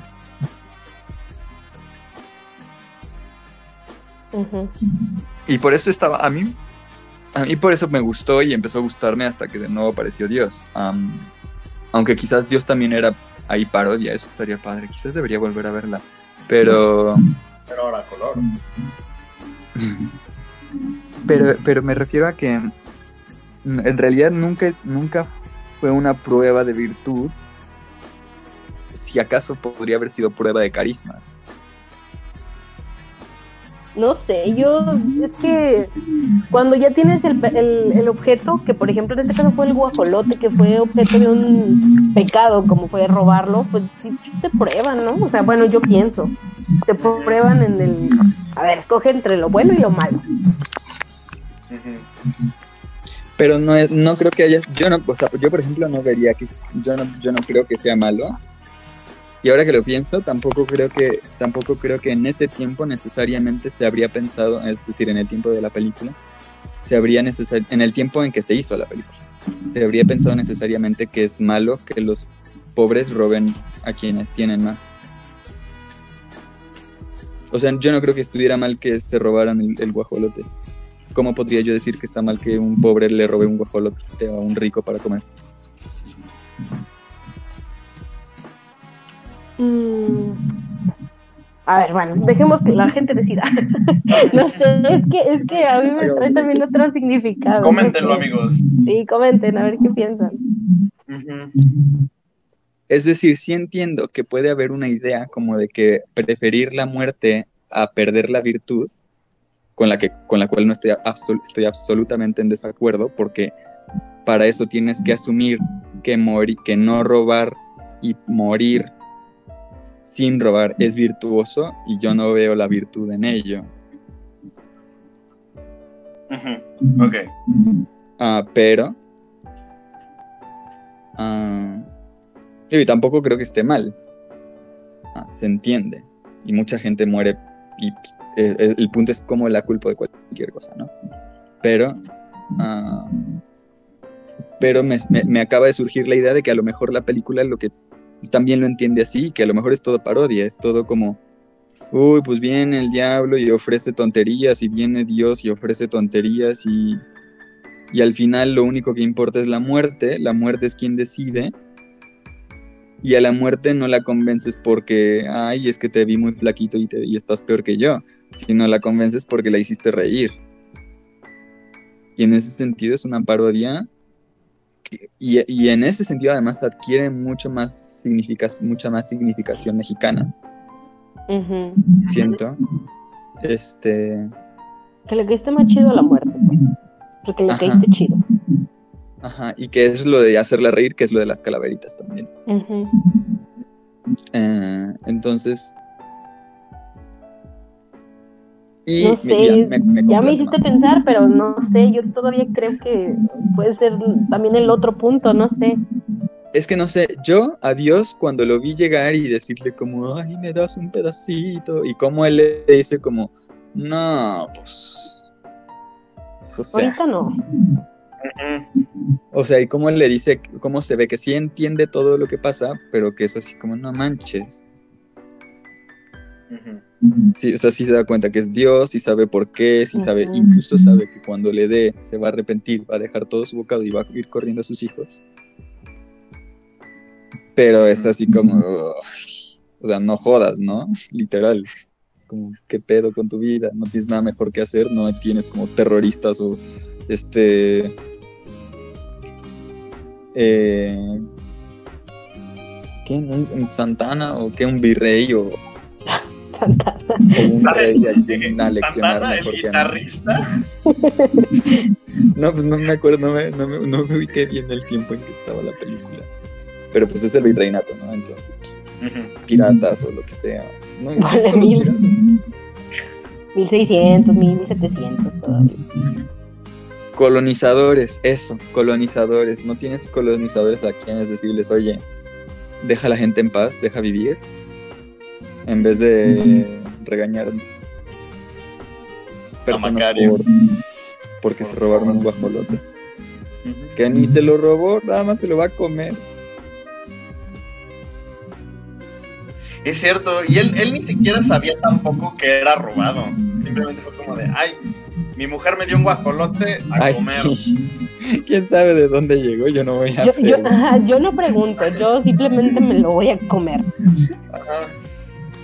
Ni siquiera se volteó a ver los dedos de la mujer a ver si no había perdido alguno en tratando de buscárselo. No, no se pregunta nada. Sí, sí. Entonces, a mí en ese a mí me complace mucho más la idea de pensar que es toda una parodia de... Y es que la, la, la Inquisición también, o sea, la Inquisición también como llega y... No, es brujo, ¿no? O es... O es farsante y le cortamos la lengua, o es brujo y lo quemamos. Ah, no, pues chido tu juicio. No, vamos. Tu cotorreo. Sí, no sé. Entonces, a mí sí me, me gusta mucho pensar la interpretación que se me acaba de ocurrir, que no la había tenido, de que es toda una parodia, toda una burla de un sistema de valores y de, y de unas instituciones farsantes. Ok, tú le das un, un bote más como crítica. Sí. Como parodia. Ajá. ¿Y tú, Alan? Sátira, sátira. Pues fíjate que a mí me gustó mucho esto que mencionaste de, mm, de cómo le dan esta elección entre el cielo y el infierno, pero, mm, ¿cómo decirlo? Pues mira, desde mi punto de vista, es, el final es triste porque creo yo que Macario ni siquiera pudo probar el guajolote Mm, él. Él no, no quiso, no aceptó el cielo y el infierno porque él lo único que quería era este placer para sí mismo. Sin embargo, cuando se le acerca la muerte, ve a la muerte como no algo tan divino como lo que vendría siendo Dios o el diablo, sino como algo natural, algo mucho más a la par de él mismo. Y entonces decide donarle la mitad del guajolote, pero pues ya le tocaba, la- cuando se te la muerte ya, ya le, se- le tocaba morir y pues no, ni siquiera pudo probar su guajolote y por eso al final... Yo creo que se cortó unos, se cortó unos honguitos ahí en el monte y eran medio alucinógenos, medio venenosos. Digo, para Se acompañar los al quiso echar. guajolote. Ajá, se los quiso echar al guajolote y mira. Ya, Se murió. ahí ya acabó. O él se comió la mitad y se empachó y se murió. Es que también es una, una posibilidad de que se murió, porque por la misma hambre se murió de empacho. Ajá. O sea, sí, porque llevaba mucho tiempo sin comer y de repente se come medio guajolote. Pues, pues se indigesta. Sí. Ay, no, Oye, qué pero risa. qué muerte tan mexicana, no te mueres por la panza. Mira, es algo. El año pasado, en Año Nuevo, eh, pues, toda mi familia estaba afuera. Y mi mamá me dijo: ¿Qué quieres para cenar? Y le dije: Quiero un pollo de Walmart para mí solito. Nomás me comí como las dos piernas y un ala. Y mi mamá llegó y me dijo: Ya no te lo comas, te vas a, te vas a indigestar. Y yo todavía tenía hambre y no me pude comer mi pollo. Y ahora que vi. Que por cierto, ese pavo parecía pollo del super pollo en realidad. Estaba del tamaño. Ay, pero Bueno, supongo que más bien los pollos ya los tenemos bien gordos. No, pero un guajolote es muchísimo más grande que un pollo. Bueno, no había para robarse uno más grande. No, no se podían levantar sospechas.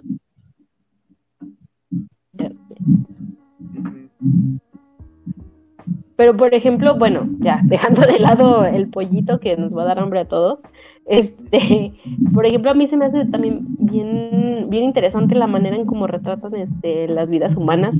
En, bueno, en el lugar donde se filmó las rutas de Cacahu- Cacahuamilpa, perdón, este, ya ven que pusieron todas las velas, este, como que representando eh, la- las almas humanas, y se me hace bien interesante cómo eh, la muerte como que reafirma su neutralidad cuando todas las velas son iguales. O sea, mm, por más rico y más pobre que seas, eh, la, la vela es igual, es un simple este palito, bueno, un este forma tubo. rectangular de cera, sí, un, un- un cilindro, un tubo de cera, pues. Este, y, y- y es, es la misma como que reafirma de la neutralidad de la muerte que, que eh, todos somos iguales, todos este, independientemente de con cuántas alhajas y con cuántas joyas este, venimos al mundo o estamos en el mundo, al final de cuentas nos vamos todos al mismo, a la misma manera y este y, y cuando la muerte así lo decide, ¿no? Se me hace también muy padre eso. Esta metáfora se me hace bien interesante. Yo me acabo de poner a pensar en por qué la. por qué Macario cuando está en el monte es así como de no, pues ya llegó a matarme, ya llegó la muerte por mí. Bueno, pues chale, pues le daré un. le daré un pedazo de mi pavo. Y cuando le llega la muerte. O sea, ni siquiera le llega la muerte, realmente solo sabe que va a ser condenado a la hoguera. Y en ese momento sí es como, no, no, no, ya no me quiero morir. Es por los placeres. Claro. Es porque ahora sí tiene algo que perder. Es cierto. Bueno, y también porque, quizás porque la- el miedo a, a sufrir en la hoguera, ¿no será? También porque es mucho Sí. más horrible sufrir quemado que nomás ahí empachado. Bueno, Eh, pero ahí bueno. había... Yo me pregunto por qué la gente permite ser ah, quemado en la hoguera antes que que tratar de resistir que lo- le encajen una espada o algo así. ¿Qué? ¿Qué? ¿Cuándo has visto eso? O sea, tratar de resistir. Pues no sé si la gente que se deja en la- se dejó en- no sé si era así, no sé qué tan fácil era llevar a alguien a la hoguera. Pero bueno, no, es- no tiene nada que ver con la película. Me saqué mucho de onda. O sea, todavía podía escapar, podía hacer muchas cosas, no sé. Yo, yo me sentiría más, más muerto de que llegue la muerte frente a mí y ya se siente, a que me digan que me van a matar. Quiero pensar, no sé. Es que con la muerte, o sea, con la muerte se puede negociar. ¿No? ¿Eso tú crees después de ver la película de Macario que se puede negociar con la muerte? No. Pero por lo menos te da una cara distinta, ¿no? O sea, tú crees que estás negociando. Es como la que decíamos del séptimo sello, o sea, él estaba jugando ajedrez con la muerte y él creía que estaba ganándole tiempo a la muerte. Oye, qué, qué fuerte la influencia, ¿no? Qué fuerte el. el la refer- las referencias ahí. De la del séptimo sello. Ajá. Yo creo que sí está muy. Es, es- es- esta película está muy influida por el séptimo sello, ¿no? ¿Cuál salió Pero antes? de la del séptimo, ah, la del séptimo sello es del 57 y, Macario es del 60. Ah, Pero, o sea, en sí en, en otorgarle una cara y una forma humana a la muerte no es, no es la primera. Creo que había No. una película sueca que se llamaba Ah, hijuela, no me acuerdo.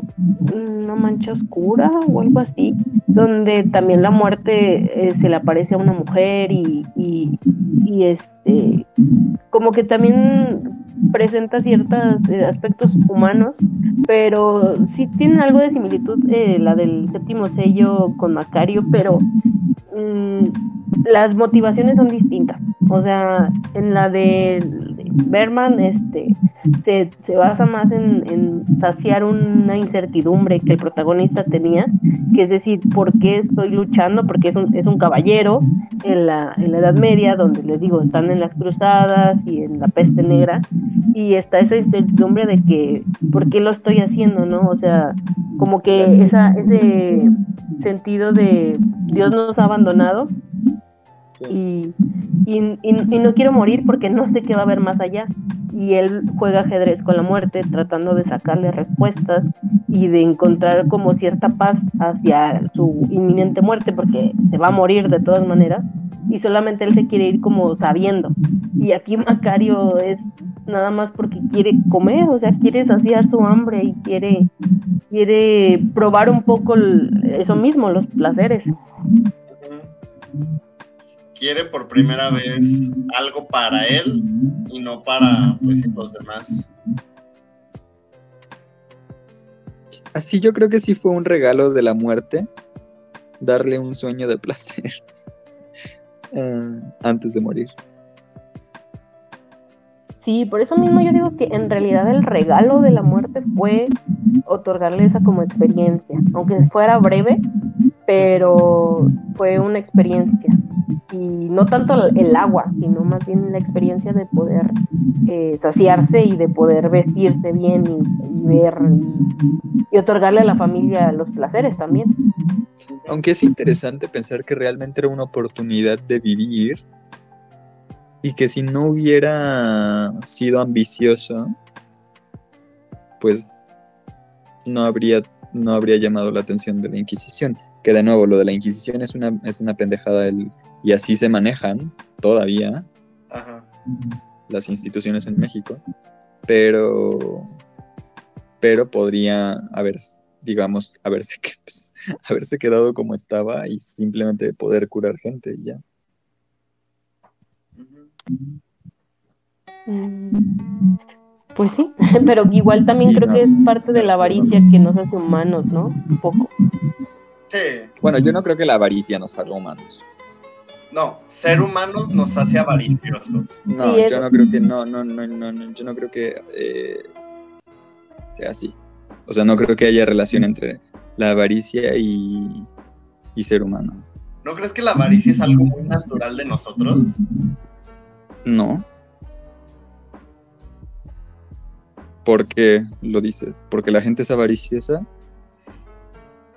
O sea, es que se me hace muy común el pensamiento de que inmediatamente de que obtienes algo o de que llenas cierto placer que tú necesitabas, siempre buscar más o siempre buscar otra cosa. Ah, sí, pero eso es un malestar, no es la naturaleza humana.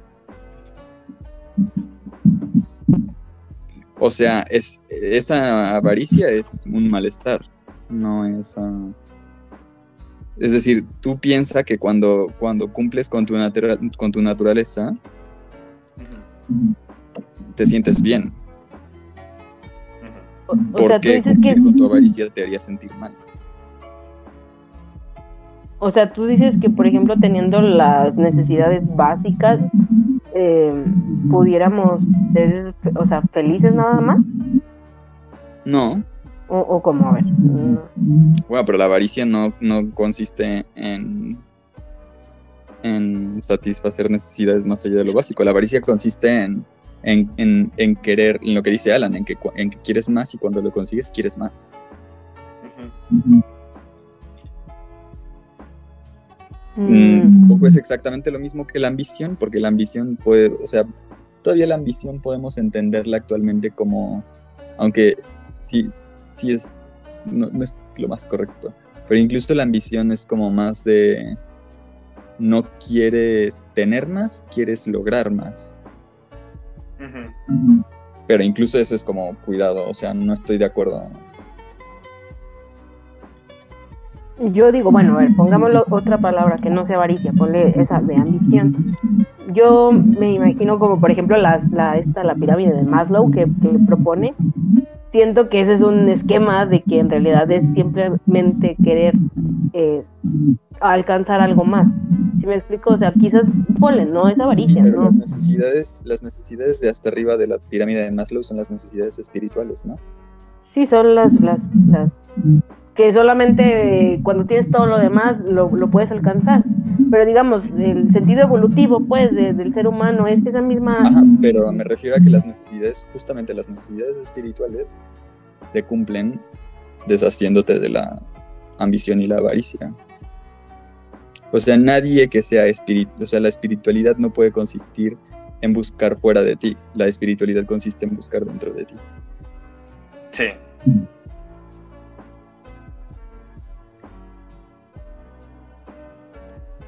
Pero quizás no O sea- sabríamos o no alcanzaríamos ese, esa pirámide, ese...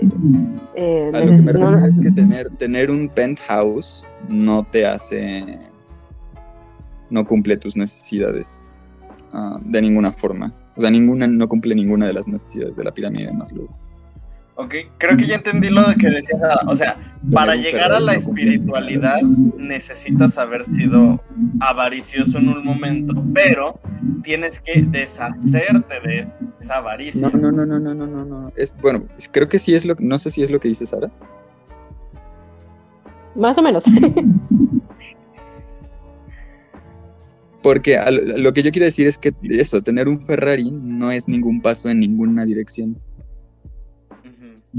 O sea, no es ningún paso en este, en, en la pirámide de Maslow. No cumple ninguna este, necesidad. Bueno, sí. Aquí es donde viene lo, lo complicado. Las- la necesidad que cumple en realidad es la necesidad de la necesidad social, que esa creo que sí es una, una parte de, las, de la pirámide de Maslow. Sí. La integración social. Pero el problema la- es que la sociedad no es natural. La, la- la sociedad es.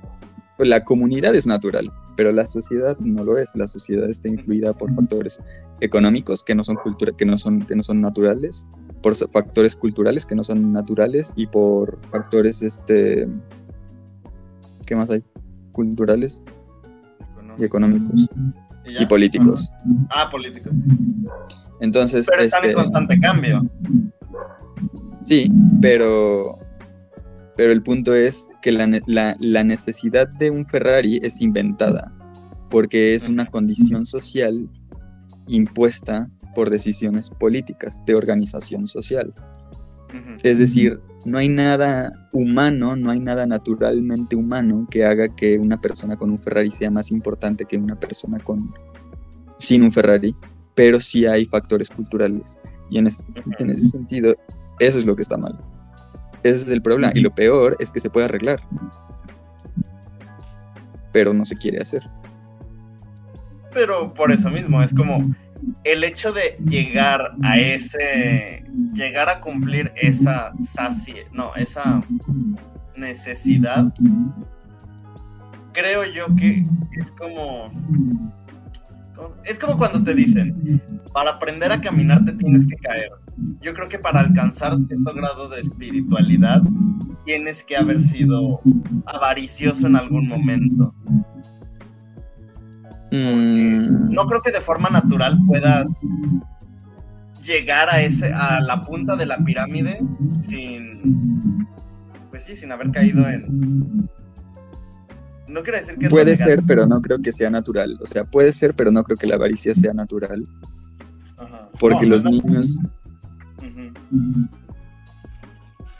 Es que la avaricia niños. no es natural es como tú dices la avaricia es social porque siempre que somos avariciosos es por algo que la misma sociedad nos impone, es por algo que la misma sociedad nos hace creer que lo necesitamos.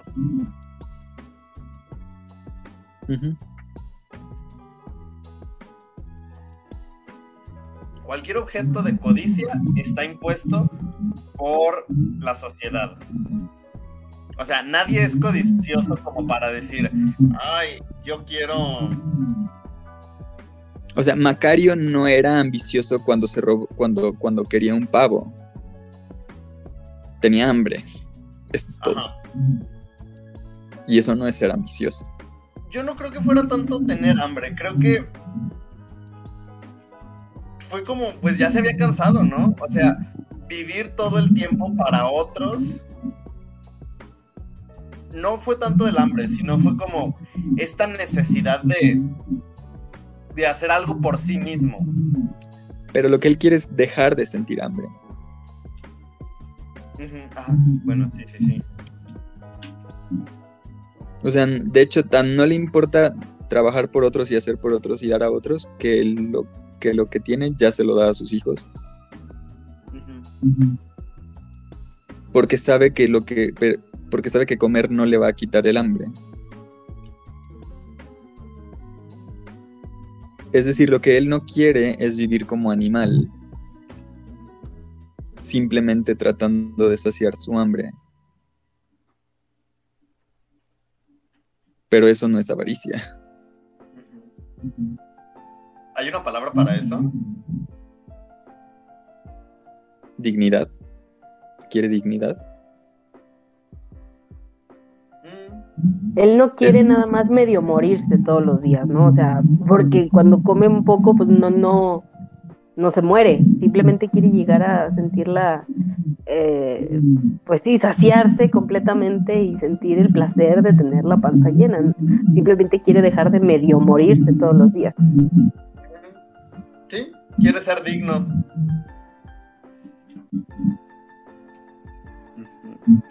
Y es aquí donde ponemos nuestra referencia a los Simpson.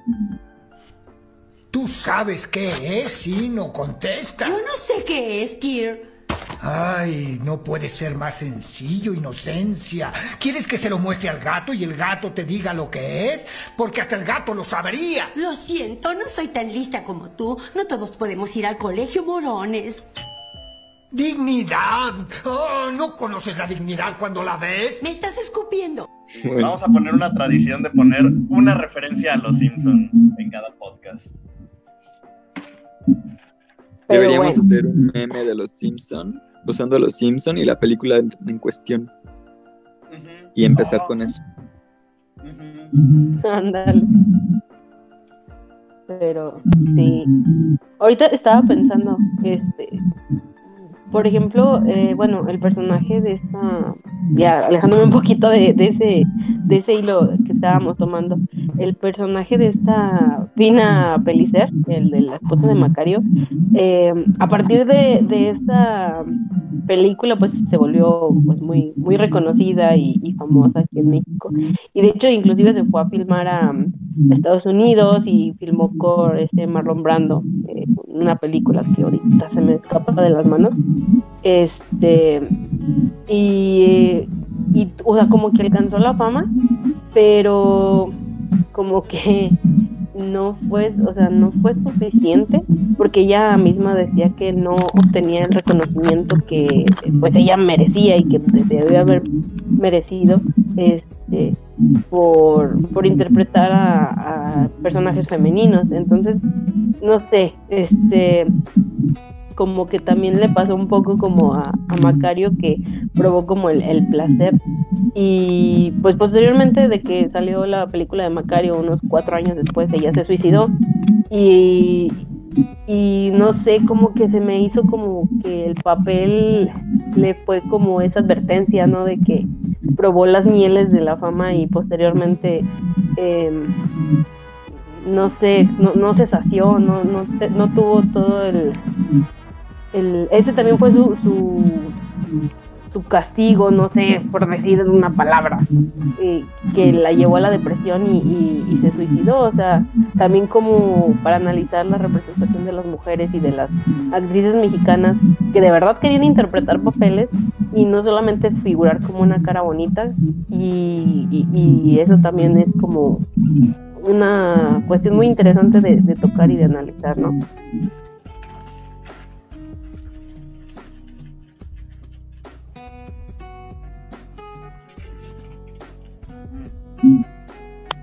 Sí, este.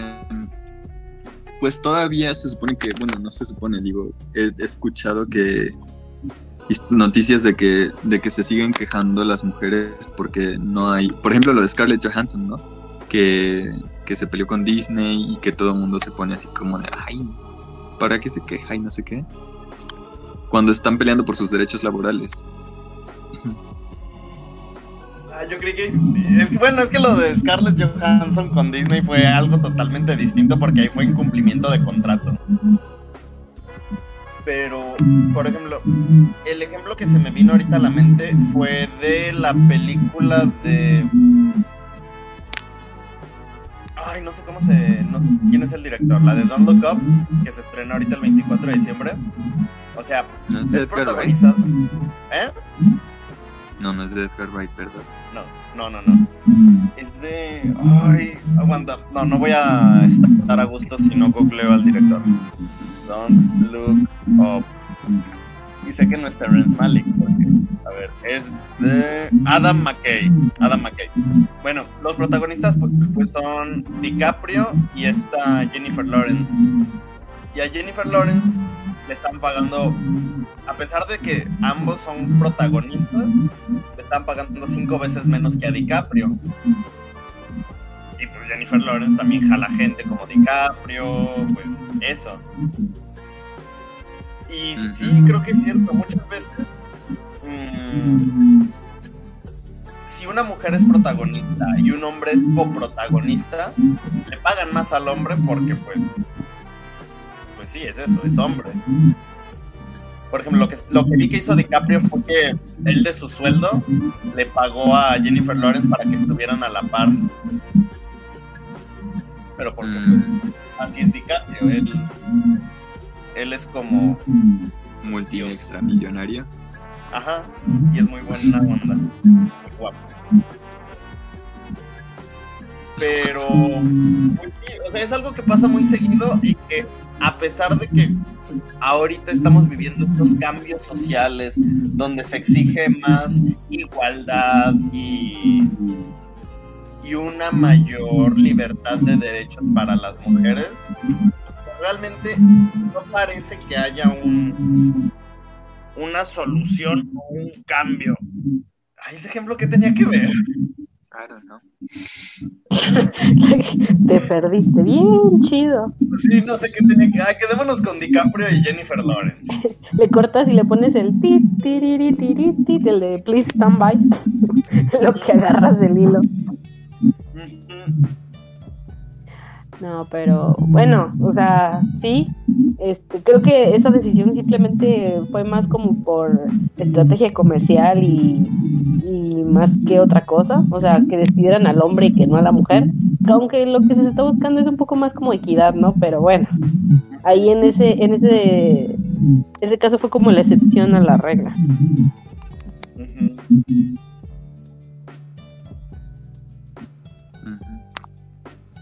Pero pues bueno, a ver, si quieren, no sé, si quieren ir dando alguna conclusión o algo así para ir cerrando, este, o tengan algo otra cosa que agregar. ¿Qué Ay, pasó? me gustó mucho, yo la disfruté. Me gustó mucho la película.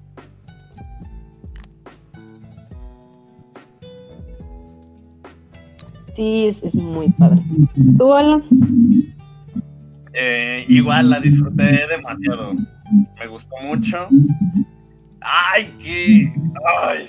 Ojalá te pudiera tocar más seguido para ver más cine mexicano de esta época. Bueno, si quieren ver algunas, por ejemplo, está la de Pueblerina, que Pueblerina también se me hace súper interesante cómo trata la historia de, de la mujer y la relación entre la mujer y el hombre en esta en esta película este porque eh, también eh, la fotografía es por este eh, Guillermo Cabaldón este y ah, perdón, ay, mensa, Gabriel Figueroa, perdón, se me confundió el nombre. Ah, sí, Este, Gabriel Figueroa. director. Sí, no, perdón, perdón. eh, Gabriel Figueroa fue el que- director de fotografía de esta pueblerina.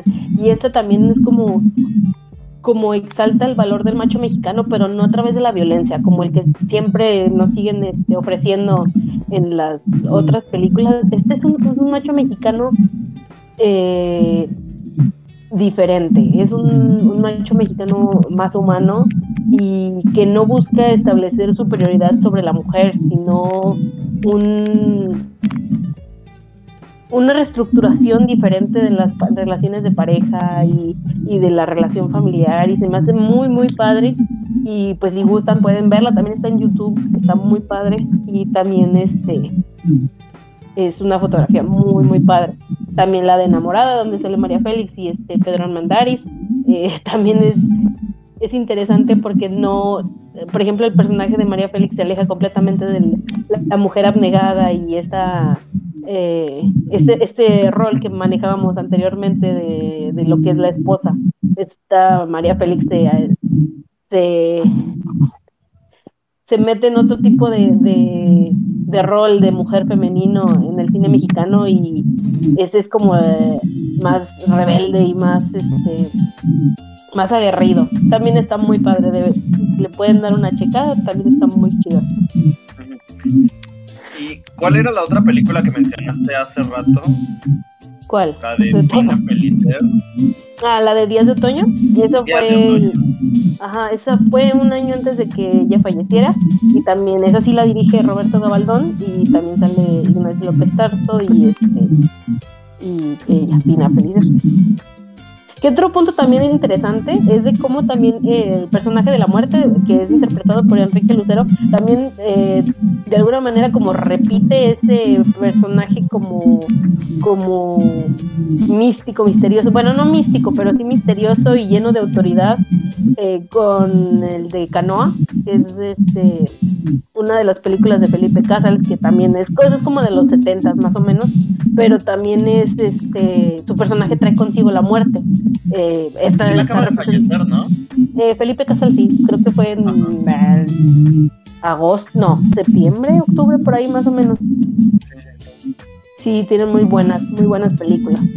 Este, y como te digo, tiene, trae consigo la muerte del personaje de Enrique Lucero porque ahí es el padrecito de la, de la, del pueblito de Canoa y es el que como que eh, invita a que la gente se, se vaya en contra de los estudiantes y pues bueno, spoilers no voy a dar, pero sí, sí es parecido, no sé, se me hizo, se me hizo interesante.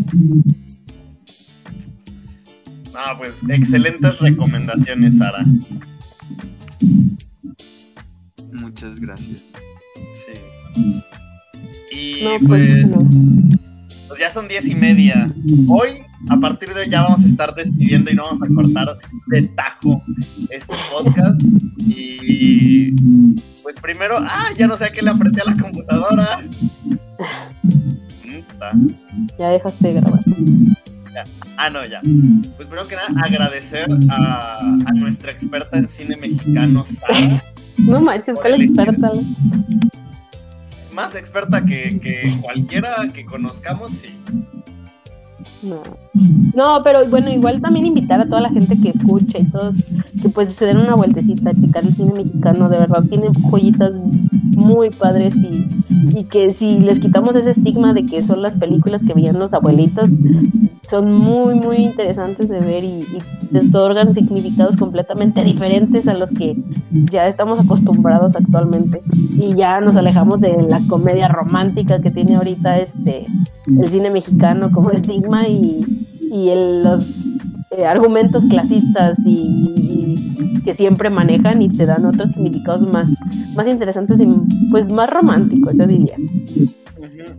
Y pues, aunque no lo parezca, el cine mexicano sí sigue siendo muy, muy buscado y muy consumido.